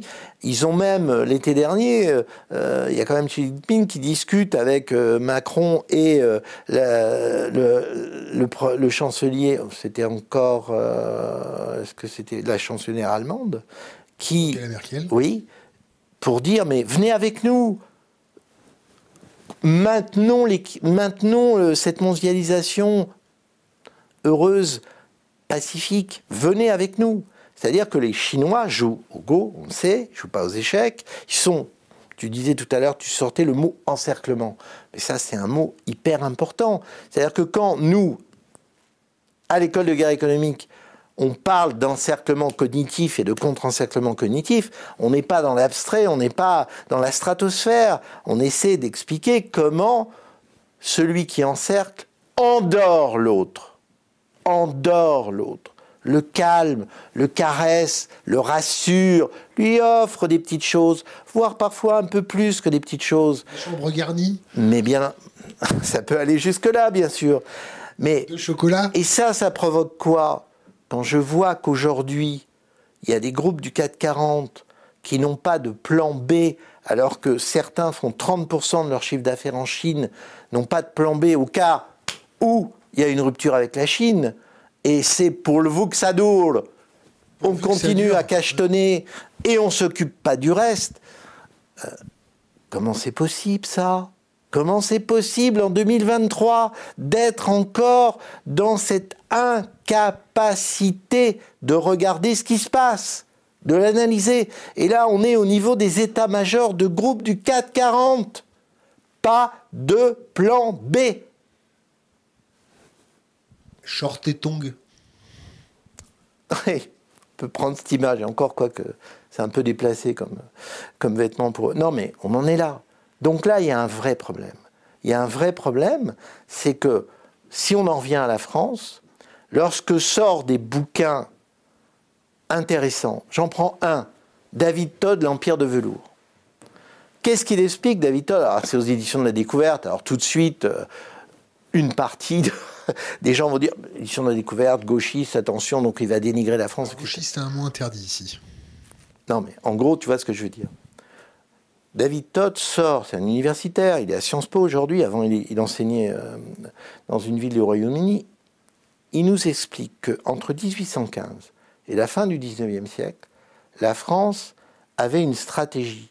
Stratégie, non pas de conquête territoriale militaire, mais une stratégie de rachat de dettes de pays pour les rendre dépendants d'elle. Exemple l'Égypte, jusqu'à ce qu'il y ait l'arrivée des Britanniques, et là, avec leurs troupes militaires. On a même inventé l'extraterritorialité du droit avant les Américains. Et c'était quoi l'extraterritorialité du droit? C'est que quand un citoyen français qui vivait en Égypte, pays dépendant de la France par rachat de dette, ah, c'était un juge français qui venait du juger. C'était pas un juge égyptien. Donc c'est pas la même que l'extraterritorialité du droit américain aujourd'hui, qui est nettement plus euh, euh, costaud en termes. Invasive. Voilà, exactement. Donc, eh bien, qui a lu le livre de David Todd? Non pas pour dire ah le méchant capitalisme, etc. Non, pour essayer de comprendre comment dans notre pays il y a eu des évolutions stratégiques, il y a eu des périodes où il y avait des gens qui vraiment avaient des plans en tête pour avancer. Alors, je ne vais pas les juger sur le fond, je ne vais pas dire c'est bien, c'est mal, mais il y avait de la stratégie. Là, souvent, à l'école de guerre économique, on fait de l'archéologie. C'est-à-dire, on ramasse des petits morceaux du vase, non pas de soissons, mais qui tombent par terre, pour les recoller. Pour les recoller. C'est-à-dire qu'on essaie de comprendre comment reconstituer le cheminement de notre propre histoire pour essayer de voir où sont les ruptures, où est-ce qu'il y a eu des discontinuités, les étapes qu'on a ratées. Tu parlais de l'armée et de la guerre économique. Ben oui, Première Guerre mondiale. Pourquoi, pourquoi des étapes qu'on a ratées? Ah ben, je te donne un exemple. On a un, un militaire qui s'appelle lieutenant-colonel Lahaye, qui a écrit un bouquin qui s'appelle Le nerf de la guerre, Première Guerre mondiale, qui revient sur euh, les archives du service historique des armées et qui explique que durant la Première Guerre mondiale, et là c'est très français, il y avait une étude avant le déclenchement de la guerre sur attention, les pays neutres vont jouer un rôle non négligeable s'il y a une guerre militaire. Tu as fait une conférence avec lui, hein Exactement. Qui était, qui, était, qui était, filmée avec une caméra de surveillance et, et enregistrée avec un babyphone, non Voilà, c'est à peu près ça. À la Viette, si tu veux. Et donc. À la quoi? C'est à la Viette. De l'époque. Oui. Okay. Enfin, J'exagère, mais c'est quand même ça. Et. D'ailleurs, j'en profite pour dire bonjour à Toine et à Vintan. Le message est passé. Et donc, qu'est-ce qui nous explique? C'est que au début de la guerre, là, le vieux rapport que personne ne voulait lire et prendre en compte, on le ressort et on découvre que la guerre 14-18, ça va être aussi une guerre économique redoutable. Georges-Henri de Soutou a écrit un très bon bouquin là-dessus, mais des historiens militaires aussi du service historique des armées, justement, et la qui revient avec un bouquin qui nous explique qu'on invente un système. On invente un système pour regarder ce qui se passe dans les pays neutres ensuite pour installer des réseaux d'agents, ensuite pour commencer à saboter, à parasiter. Là, on voit apparaître, il parle d'un agent. Tu parlais tout à l'heure de truand. C'est pas un truand, mais c'est un type qui est quand même borderline. Ce type-là, il va jouer un rôle très intéressant. Il a tellement envie de se battre, ce type-là, qu'il va même affréter un bateau Bien entendu, l'armée française va pas l'armer, c'est les Britanniques qui vont armer son bateau. Il va aller couler des cargos qui transportent des produits nécessaires à l'Allemagne pour continuer la guerre. Je vois une parenthèse. Est-ce qu'on peut faire le même, le même parallèle avec Nord Stream? Est-ce que Nord Stream qui pète, parce que là, là, on entend que le gouvernement ukrainien dit ça, n'a rien à voir avec nous. Le gouvernement américain qui dit ça n'a rien à voir avec nous, c'est un groupe de pro-ukrainiens. Euh, est-ce que, est-ce que Ici, euh, Monsieur Hersch dit, dit bah, c'est les Américains avec les Norvégiens pour vendre le gaz, vous comprenez, et puis avec euh, d'autres gars.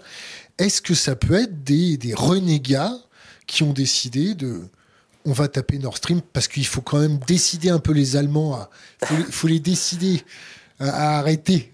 Non mais je te réponds à ça, mais en, en prenant l'exemple. C'est la fine équipe du Rainbow Warrior. Mais j'entends bien, mais je, je garde l'exemple pour aller sur, sur la question que tu poses. Le type en question, il était tellement efficace qu'à un moment donné, il est rentré dans les conflits d'individus, on l'a rapatrié en France et on a failli l'envoyer au front en première ligne comme simple bidas, d'accord?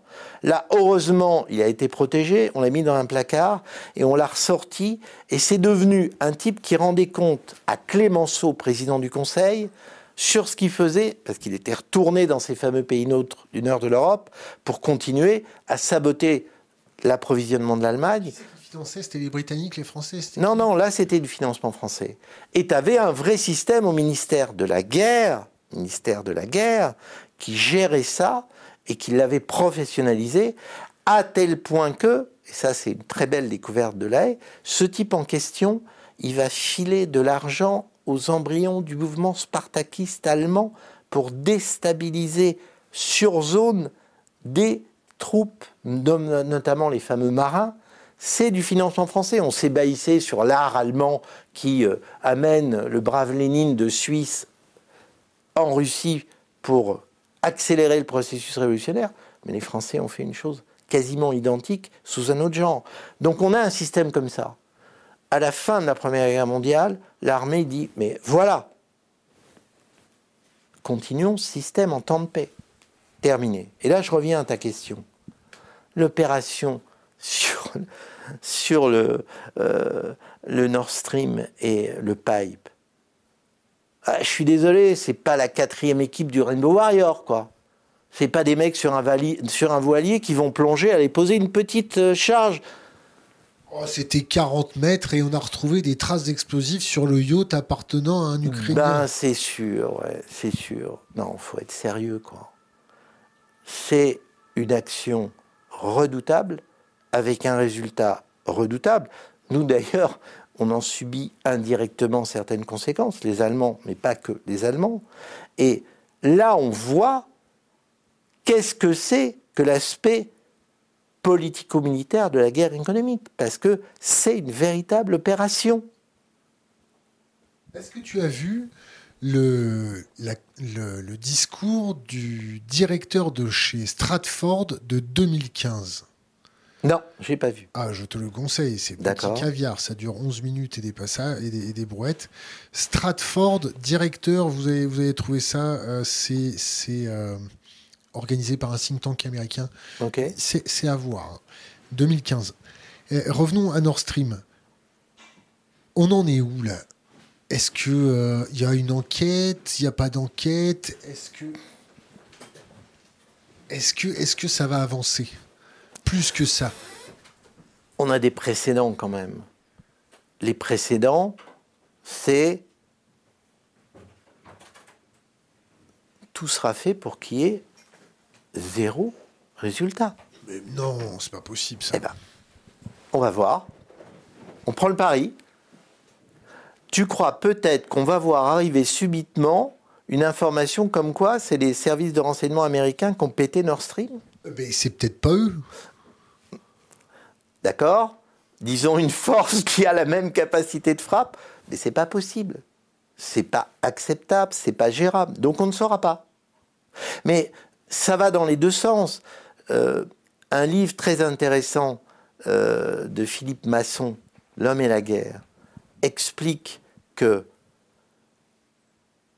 durant la guerre froide, quand les Français ont fourni aux Américains les documents de l'affaire Farewell, c'est-à-dire des milliers de documents Alors, qui L'affaire Farwell, l'affaire Vladimir Vetrov, grâce à nous, service français, je te laisse expliquer un peu. euh, un, colle- un- je ne sais plus quel grade il avait, un officier supérieur du KGB qui travaillait dans la direction qui s'occupait, pour faire simple, du pillage technique et technologique du côté monde occidental, notamment, trahi et balance.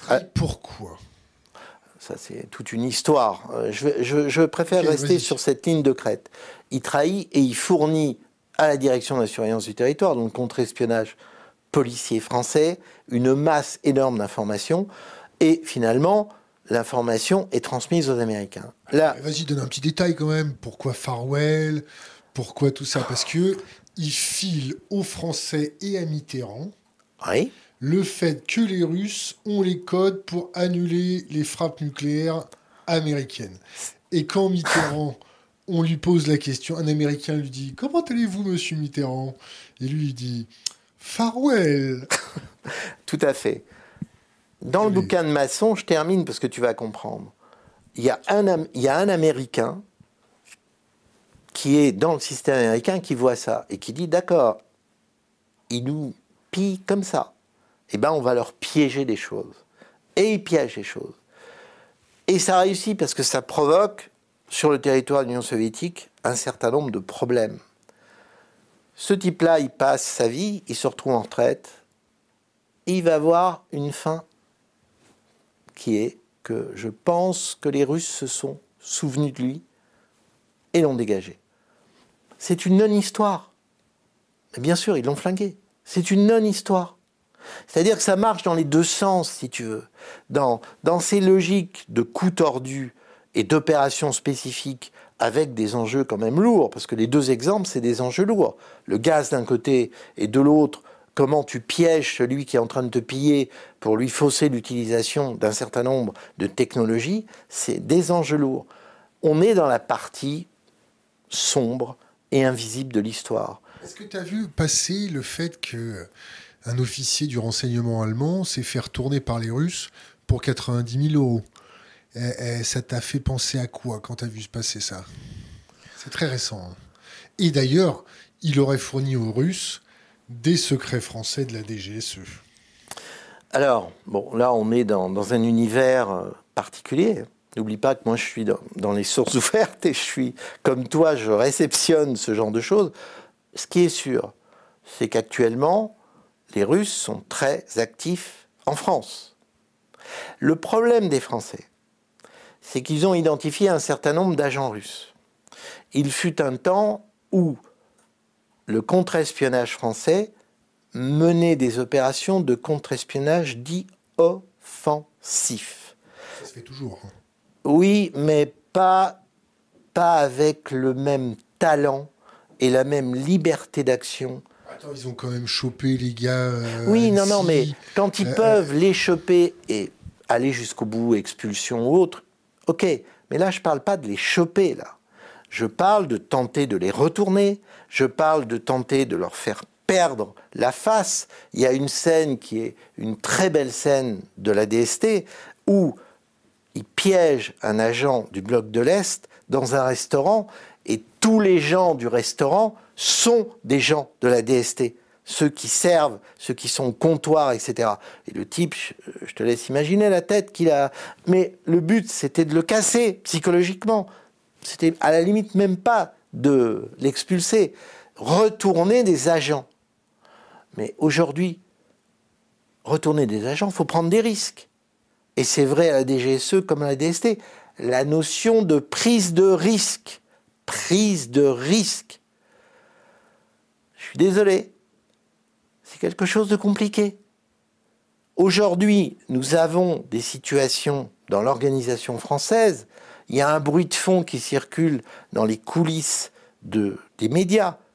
1000 personnes ont quitté la DGSE sur 7000. Donc c'est un bruit de couloir, ça. Ah, je suis pas sûr que ça soit un bruit de couloir. Un bruit de couloir, c'est un truc qui traîne, pas sourcé. Je... Non, non, non, parce que ce bruit-là, moi, je ne l'ai pas entendu forcément dans un couloir. Pourquoi il y a ce problème? Imagine une... un problème qui n'est pas sourcé, donc à Mettons avec que ça soit un... Mais, et si c'était vrai D'accord? Quelle est l'entreprise qui peut se permettre de perdre un septième de ses effectifs? Aucune. Quand tu as besoin de réduire les coûts, c'est Oui, oui, oui, non, mais là, là, attention, ceux qui partent, c'est pas ceux qu'on dégage, c'est ceux qui décident de partir. Mais ils partent pour se reconvertir dans le privé, dans le civil, ou ils se font retourner pour d'autres puissances? Non, pas du tout. C'est des gens qui, euh, qui sont déçus, qui sont frustrés. À la DRM, il y en a combien qui sont partis? Je sais pas. euh, mais, mais ce qui est clair, c'est que tu as un problème. Si ce problème est, si l'information est réelle, c'est un véritable problème. C'est un problème. Comment fonctionne le système Tu me parlais en tout début d'émission, la guerre économique, la guerre de l'information, la guerre cognitive. On a parlé de guerre économique, on a parlé de guerre cognitive.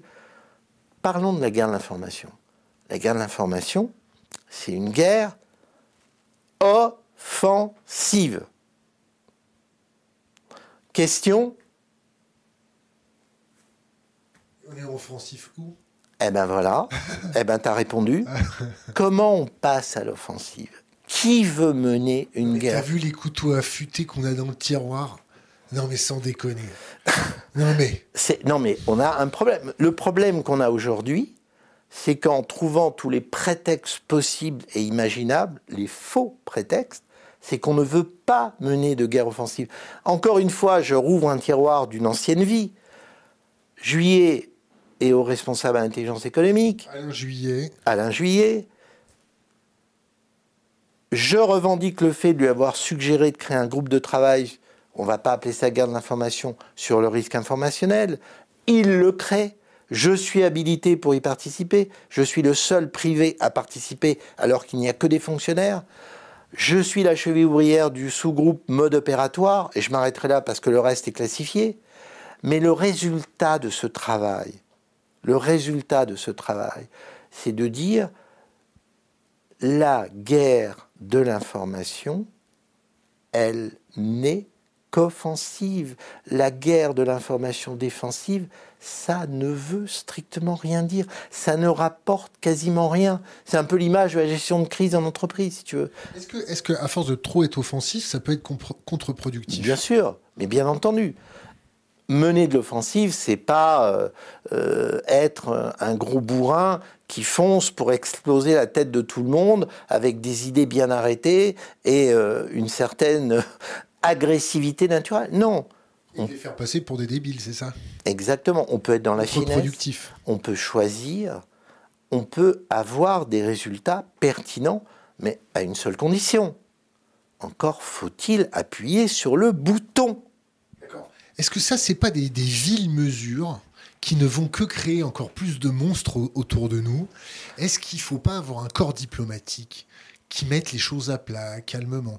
Là, on a l'impression que le corps diplomatique, c'est simplement pour gagner du temps, faire passer la pilule et, et- et- et- et polir, euh, genre gentiment, euh, un peu. Tu vois la pub Brochet Suchard?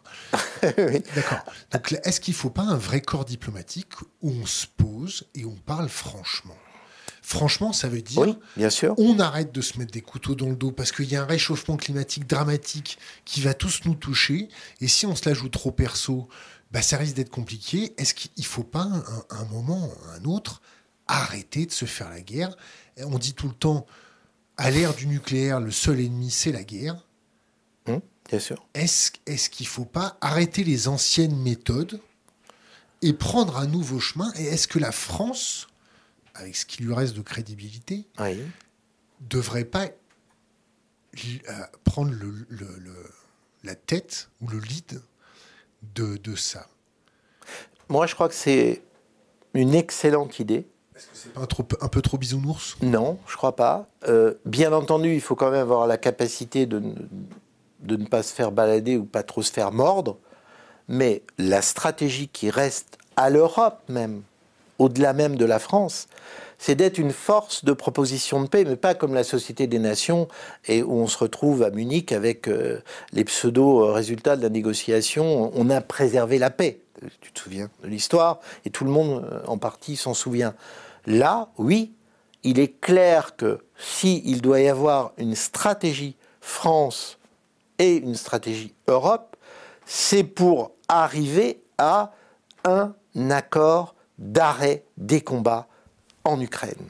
Ça, c'est quelque chose qui est absolument fondamental. Même à l'échelle internationale, autre que l'Ukraine. Mais bien entendu, mais même sur d'autres fronts. Avec tout le respect qu'on peut avoir pour les milliers de morts, l'Ukraine, le conflit ukrainien, ça n'est que l'écume des choses. On est parfaitement d'accord. Mais pour derrière, aller, derrière, il y a le deuxième effet qui se coule, la Chine, bien sûr, Taïwan. Mais pour aller Les- dans cette direction-là, si on n'a pas les moyens, tu parlais d'une mutation du Quai d'Orsay, qui est en cours d'ailleurs, parce que on voit apparaître des jeunes diplomates qui ont envie de faire ce que tu dis, qui ont envie d'être utiles, qui ont envie de, euh, de, rentrer dans un, processus, allez, je prends un terme marxiste, dialectique, au bon sens du terme. C'est-à-dire que vraiment, il y ait des, enchaînements d'actions qui aboutissent à du concret. Mais c'est évident que, un, c'est pas le problème du somnambulisme, c'est le problème de la perte de mémoire. Ah, mais Tu parles du somnambulisme en faisant euh, référence aux dormeurs, aux dormeurs du quai? Non, non. Je parle de cette expression qui revient de plus en plus, comme quoi nous sommes des somnambules qui allons droit vers la guerre. Moi, je. Oui, c'est un constat, mais ce que je, ce que je veux simplement dire, c'est qu'il faut surtout pas être amnésique.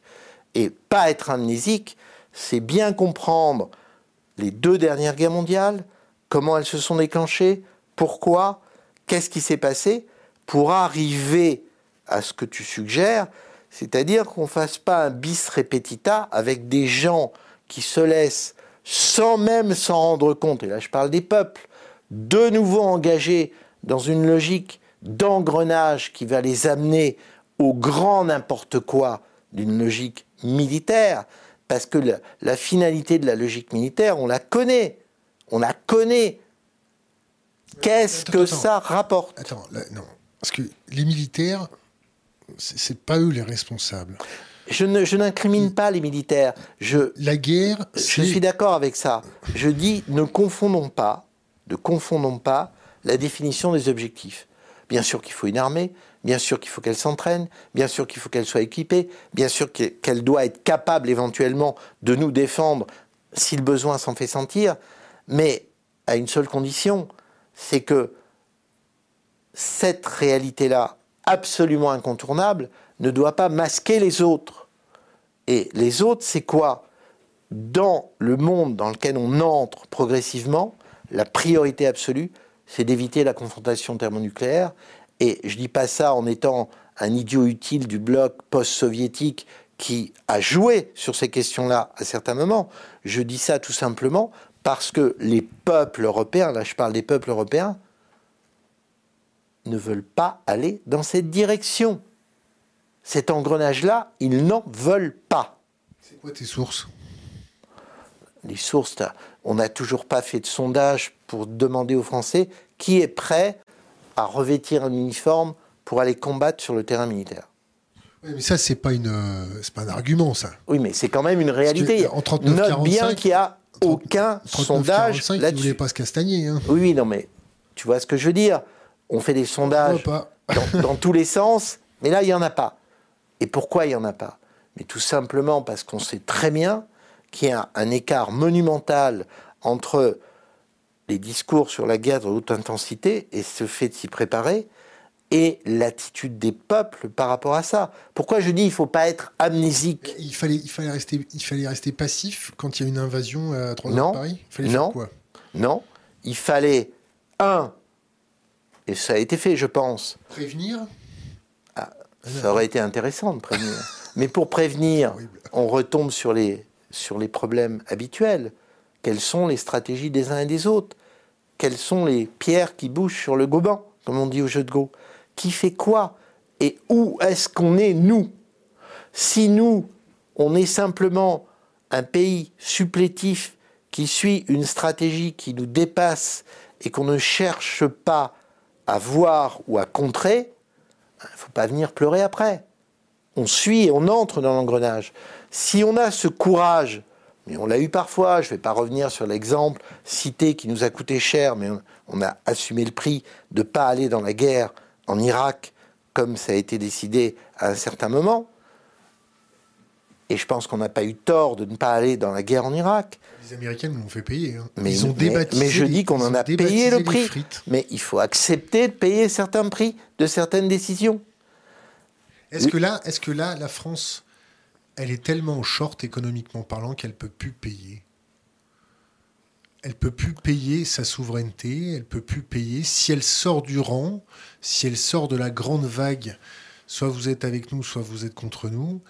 On est tellement en short que euh, C'est un peu l'explication qui est euh, dit ici et là, c'est-à-dire c'est euh, où ici et là? bah, dans certains ministères, dans certains centres de décision. C'est quoi tes sources?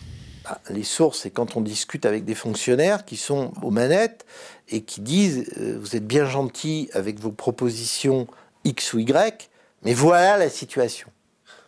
Et la situation, c'est qu'effectivement, effectivement, nous sommes un pays fragile. Mais je repasse la bobine à l'envers et je le fais par provocation. On est un pays de. Ho Chi Minh et Giap, au tout début, c'était quoi, eux? C'était quoi? Ils n'étaient pas fragiles, Alors nous, on le situe où, le curseur de la fragilité?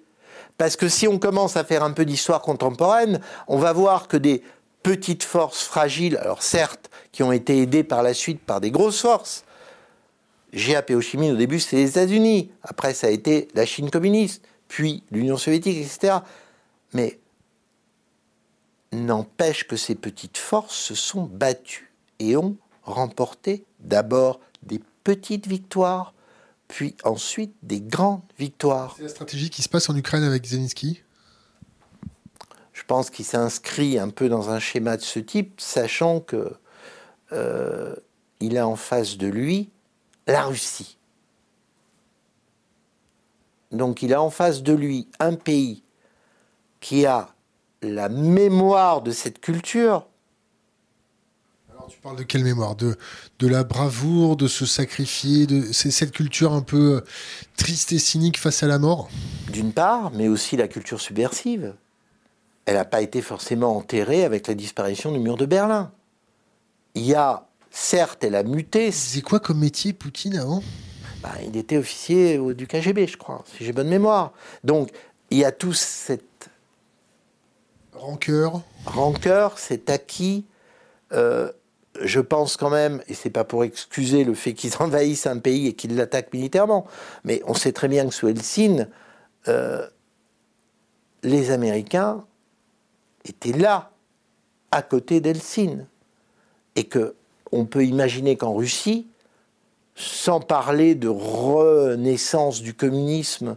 Yeltsin était détesté. Hein. Il, est, il est toujours. Il y avait un problème, quoi. Il y avait un problème. Il y avait un problème. Tu te fais pas euh, ligoter littéralement comme ça avec ce pays, son histoire compliquée, difficile, mais on paye, on paye euh, l'attitude de la Russie due à l'effondrement de 90 et le fait que les États-Unis euh, les, les, leur, ont marché sur, leur ont marché dessus, quoi. les ont laissés euh, sans dignité, sans rien.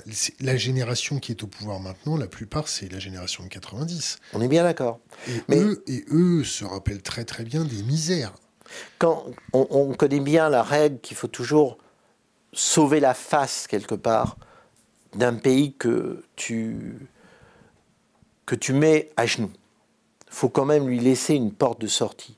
Je pense que sur ce qui s'est passé en Russie durant la période Helsinki, il n'y avait pas vraiment de porte de sortie. C'était un régime euh, qui était euh, euh, en train de s'effondrer. Et il n'est pas étonnant de voir le rebond par la suite. C'était logique. Ils ont fait un rebond à la chinoise? Alors, je- ils l'ont fait partiellement. Ils l'ont fait sur le complexe militaire industriel. Ils l'ont fait sur euh, éviter l'apparition d'un capitalisme russe qui échappait au contrôle potentiel d'un pouvoir politique, recherchant une nouvelle souveraineté. Ça, c'est en l'occurrence Poutine. Parce que c'est un peu trop facile de dire Poutine, c'est un copain euh, de ceux qui se mettent de l'argent plein les poches. Regardez, oui, il a un yacht, on ne l'a pas intercepté quand il était près de Monaco, etc. Ok, mais attendez, alors là on peut, là on peut faire les comparaisons à tous les étages, dans tous les systèmes et tous les empires. Ça, c'est vraiment des arguments qui n'ont pas beaucoup de poids. La vraie réalité, c'est qu'on n'assume pas effectivement la manière dont les États-Unis se comportent en termes d'empire. On n'arrive pas à digérer cette, cette réalité-là. Et on n'arrive surtout pas à en parler.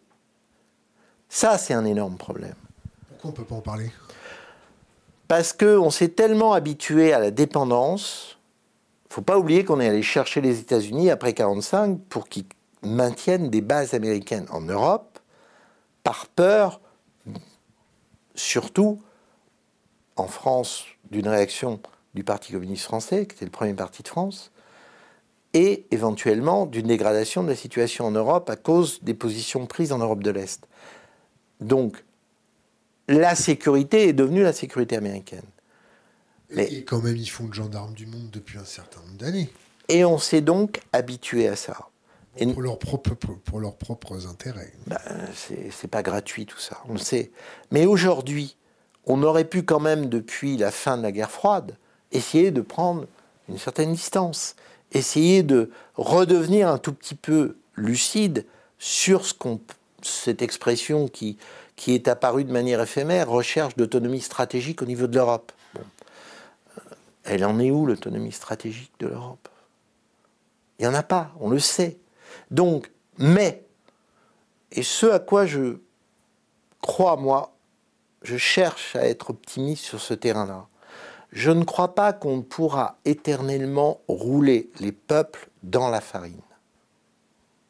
Et je pense qu'effectivement, dans un pays tel que la France, qui apparaît comme affaibli, avec des gens qui sont pas trop euh, sur le terrain, on va s'y mettre pour retrousser les manches et affronter tout ça. Il n'y en a pas qui se s'auto-missionnent. Il faudrait qu'il y en ait plus, justement. Mais ça commence à apparaître. Je dirais le, le vent euh, qui commence à souffler légèrement, la brise qui commence à souffler légèrement, c'est des gens qui s'automissionnent. C'est des gens qui commencent à créer des réponses, qui commencent à créer des réponses déjà dans la réindustrialisation, qui commencent à créer des réponses déjà au niveau syndical, Dans les médias? Alors dans les médias, euh, c'est pas encore le cas. hein. C'est-à-dire que là, euh, il y a du boulot, comme on dit. Mais déjà sur le plan économique, ça c'est important.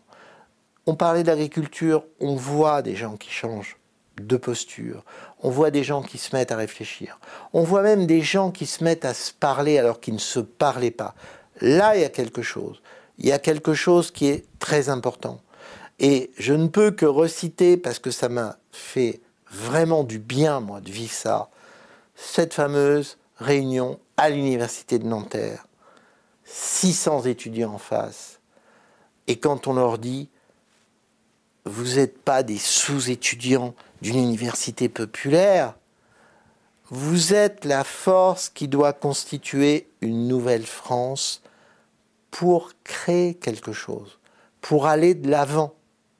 Et ça, quand je vois, à ma grande surprise, non pas un petit applaudissement privé, discret, mais une ovation, et là c'est pas Arbulot, on s'en fout d'Arbulot, c'est une ovation à l'idée qui est émise. Là, je me dis, à mon époque maoïste, on parlait de mouvement de la jeunesse, d'accord Là, je dis, alors c'est pas un mouvement de la jeunesse maoïste, mais il y a un mouvement de la jeunesse potentielle qui veut exister, qui veut pas se faire détruire, qui veut pas rentrer dans un engrenage, qui veut vivre sa liberté existentielle. Non mais vieux, vieux, ils sont une poignée.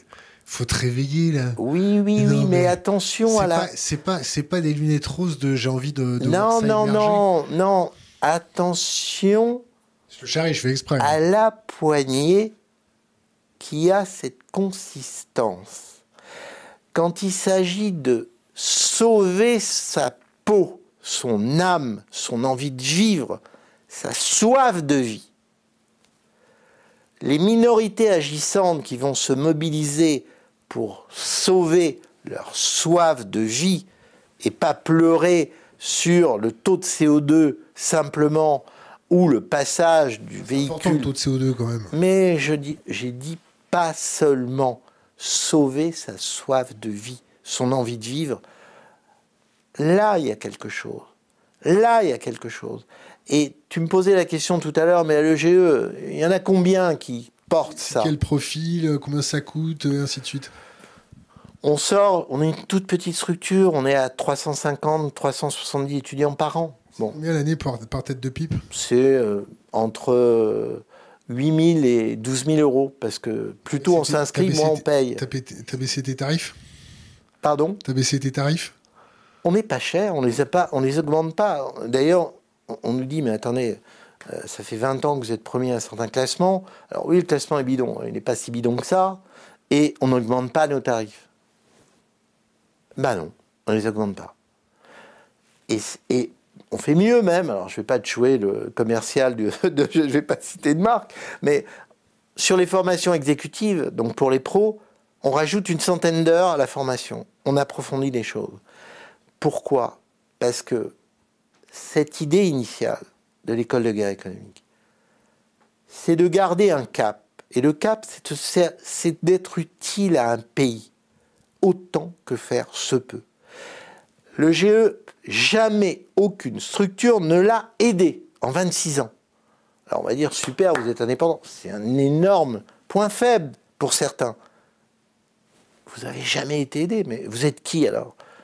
Eh bien, on est ce que, la, ce que le King's College dit. On a inventé un truc avant les British, quoi. Cocorico Pour Bon. une fois. Euh, euh, Bruno Le Maire, il est bien conseillé. Euh, on voit beaucoup de ministres. Pourquoi tu fermes les yeux comme ça? Le- le- Elle me fait pas marrer. hein. Donc, on voit, on voit nos politiques faire de la gestion de panique, de la gestion de panique avec le Covid, de la gestion de panique avec la guerre euh, en Ukraine, de la gestion de panique à chaque fois. Est-ce que quand on en arrive à ne faire que de la gestion de panique, c'est qu'on est en short et en tongue? En tout cas, euh, je dirais qu'on est euh, dans la jet society mentale. Quoi la Jet Society Bah, c'est-à-dire qu'on n'est pas forcément. euh, on peut porter un col roulé de temps en temps, mais on n'est pas forcément en short et en tombe, quoi. C'est-à-dire, euh, on n'a pas envie de rentrer dans tout ce qu'on vient d'évoquer depuis le début. Parce que c'est pas marrant. Parce que ça veut dire qu'il va falloir trimer. parce que ça veut dire qu'il va falloir prendre des risques. Mais, mais- mais je vais prendre la défense de Bruno Le Maire.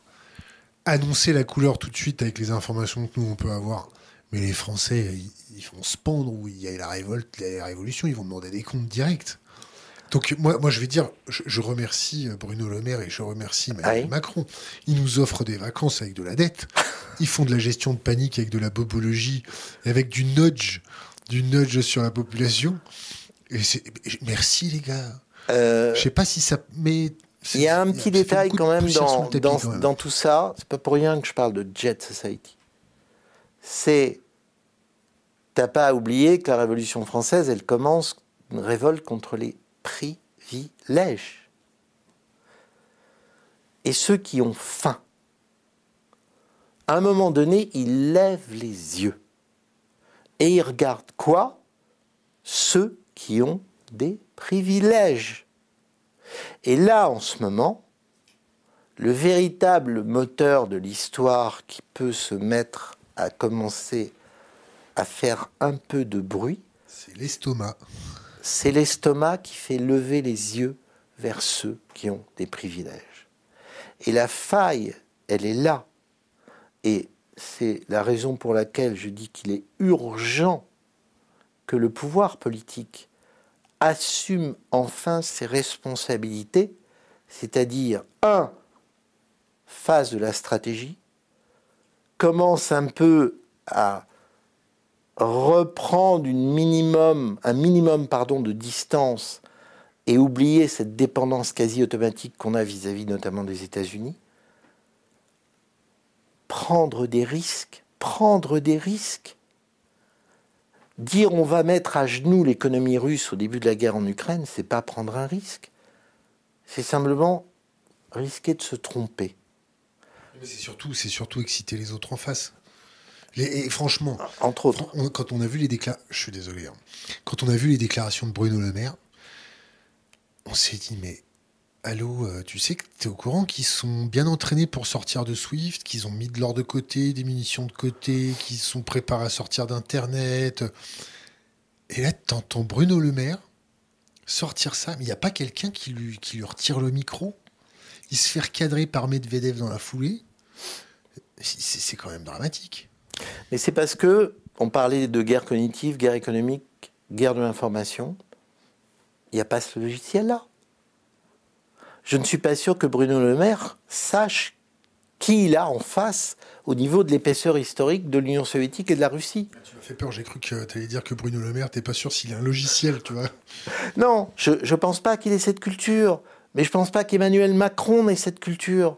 Le drame, il est là. C'est-à-dire que quand tu formes des élites pendant des dizaines d'années en disant ce qui compte, c'est le marché mondial, on va créer un système unifié, une mondialisation qui euh, banalise tout ça, on n'y aura plus de guerre, tout va bien se passer. Bah, euh, faut, pas venir une fois de plus après se dire mais pourquoi n'avait-il pas quand même un minimum de prudence? Il faut, il faut des paranos dans la guerre économique, non, je dirais pas des paranos parce que les paranos ça amène toujours des catastrophes. des vigilants alors? Des gens vigilants, des gens agiles, des gens réactifs, des gens qui euh, qui soient pas des psychorigides, qui soient pas dans les stratégies en silo. Moi, ce qui me désespère aujourd'hui, c'est de voir des responsables qui s'abritent derrière des textes pour dire ah c'est pas dans les textes, je ne fais pas. Mais si, si ces gens-là, en septembre 1940, ils respectaient la même logique, mais ils ne seraient pas dans la résistance. hein. Ils seraient ailleurs. Et aujourd'hui, il faut être dans la résistance. Une nouvelle forme de résistance. Est-ce que tu as un conseil pour les jeunes avant ça? Est-ce que tu as trois bouquins à nous conseiller? À Alors, conseiller, oui. conseiller à la, à la communauté. Alors. Que, attends, avant ça, est-ce que tu veux qu'on parle d'un autre truc? Non, non, ça va. Je crois qu'on a épuisé plein de trucs déjà. Je crois qu'ils doivent être euh, largement. Non, non, t'inquiète, ils ont, ils ont un cerveau bien résilient et, et ça fait bien longtemps qu'ils s'affûtent. hein. Bon, bah, tant mieux. Trois bouquins. Alors, un bouquin d'un auteur que j'aime beaucoup, je l'ai cité, Philippe Masson, parce qu'il est tombé dans les oubliettes. C'est un historien militaire et qui a vraiment L'homme et la guerre. Je crois que c'est hélas un livre d'actualité. Et il faut aller boire à cette source. Ensuite, il y en a un qui s'appelle Jean Leleu, qui est lui aussi un historien et qui a écrit Combattre en dictature. Et pourquoi ce livre? Parce que c'est au moment du débarquement juin 44, c'est la Wehrmacht, comment elle réagit. Et on parlait de résilience. L'image que je retiens de ce livre, c'est quand Leleu démontre que ceux qui venaient du front de l'Est et qui arrivaient en Normandie, ils en arrivaient presque à dire qu'ils venaient d'un front facile. Parce qu'il y a cette image d'une compagnie allemande qui voit arriver 20 bombardiers, qui se dit c'est pas pour nous, c'est pour derrière, et qui se prend les 20 bombardiers. Et qu'après, il y a une deuxième vague, et c'est 40 bombardiers. Et après, il y a une troisième vague, et c'est 100 bombardiers. C'est-à-dire que là, le le, il nous remet en perspective la réalité de la guerre sous différents angles. Et comment les Allemands arrivent, malgré le fait de se faire déchiqueter la tête, ils sont toujours là, dans le bocage normand. On est dans la vraie vie. Et c'est pas la vie que nous souhaitons, bien sûr, mais c'est voir ça. Et puis il y a un roman, euh, Les abeilles grises. C'est un roman. Alors, j'ai oublié le nom de l'auteur, mais on va le retrouver, j'espère. J'ai pris mon petit papier, mon anti-sèche. Comme j'ai pas mes lunettes, ça va être génial. Euh, Toi, tu fais de l'anticipation. hein. Il s'appelle Krakow. Et c'est l'histoire d'un type qui vit dans la zone grise du Donbass. Et il élève des abeilles. Eh ben, ce type-là, c'est un être humain. Et c'est l'espoir de l'humanité dans la manière dont il vit. Et c'est un super roman. Parce qu'il y a cette soif de vivre dans un rapport d'un homme qui élève des ruches d'abeilles et qui va d'un bord à l'autre. Est-ce que tu as un conseil pour les jeunes générations? Une bouteille à la mer. Moi, la première fois qu'on s'était vu, je parlais d'aventure humaine. Eh ben, l'espoir des jeunes générations, c'est que ce mot, cette expression-là, il faut qu'ils la traduisent dans les faits et surtout qu'ils comprennent que la soif de vivre, c'est ça le but d'une vie, la soif de vivre. Christian Arbulot, merci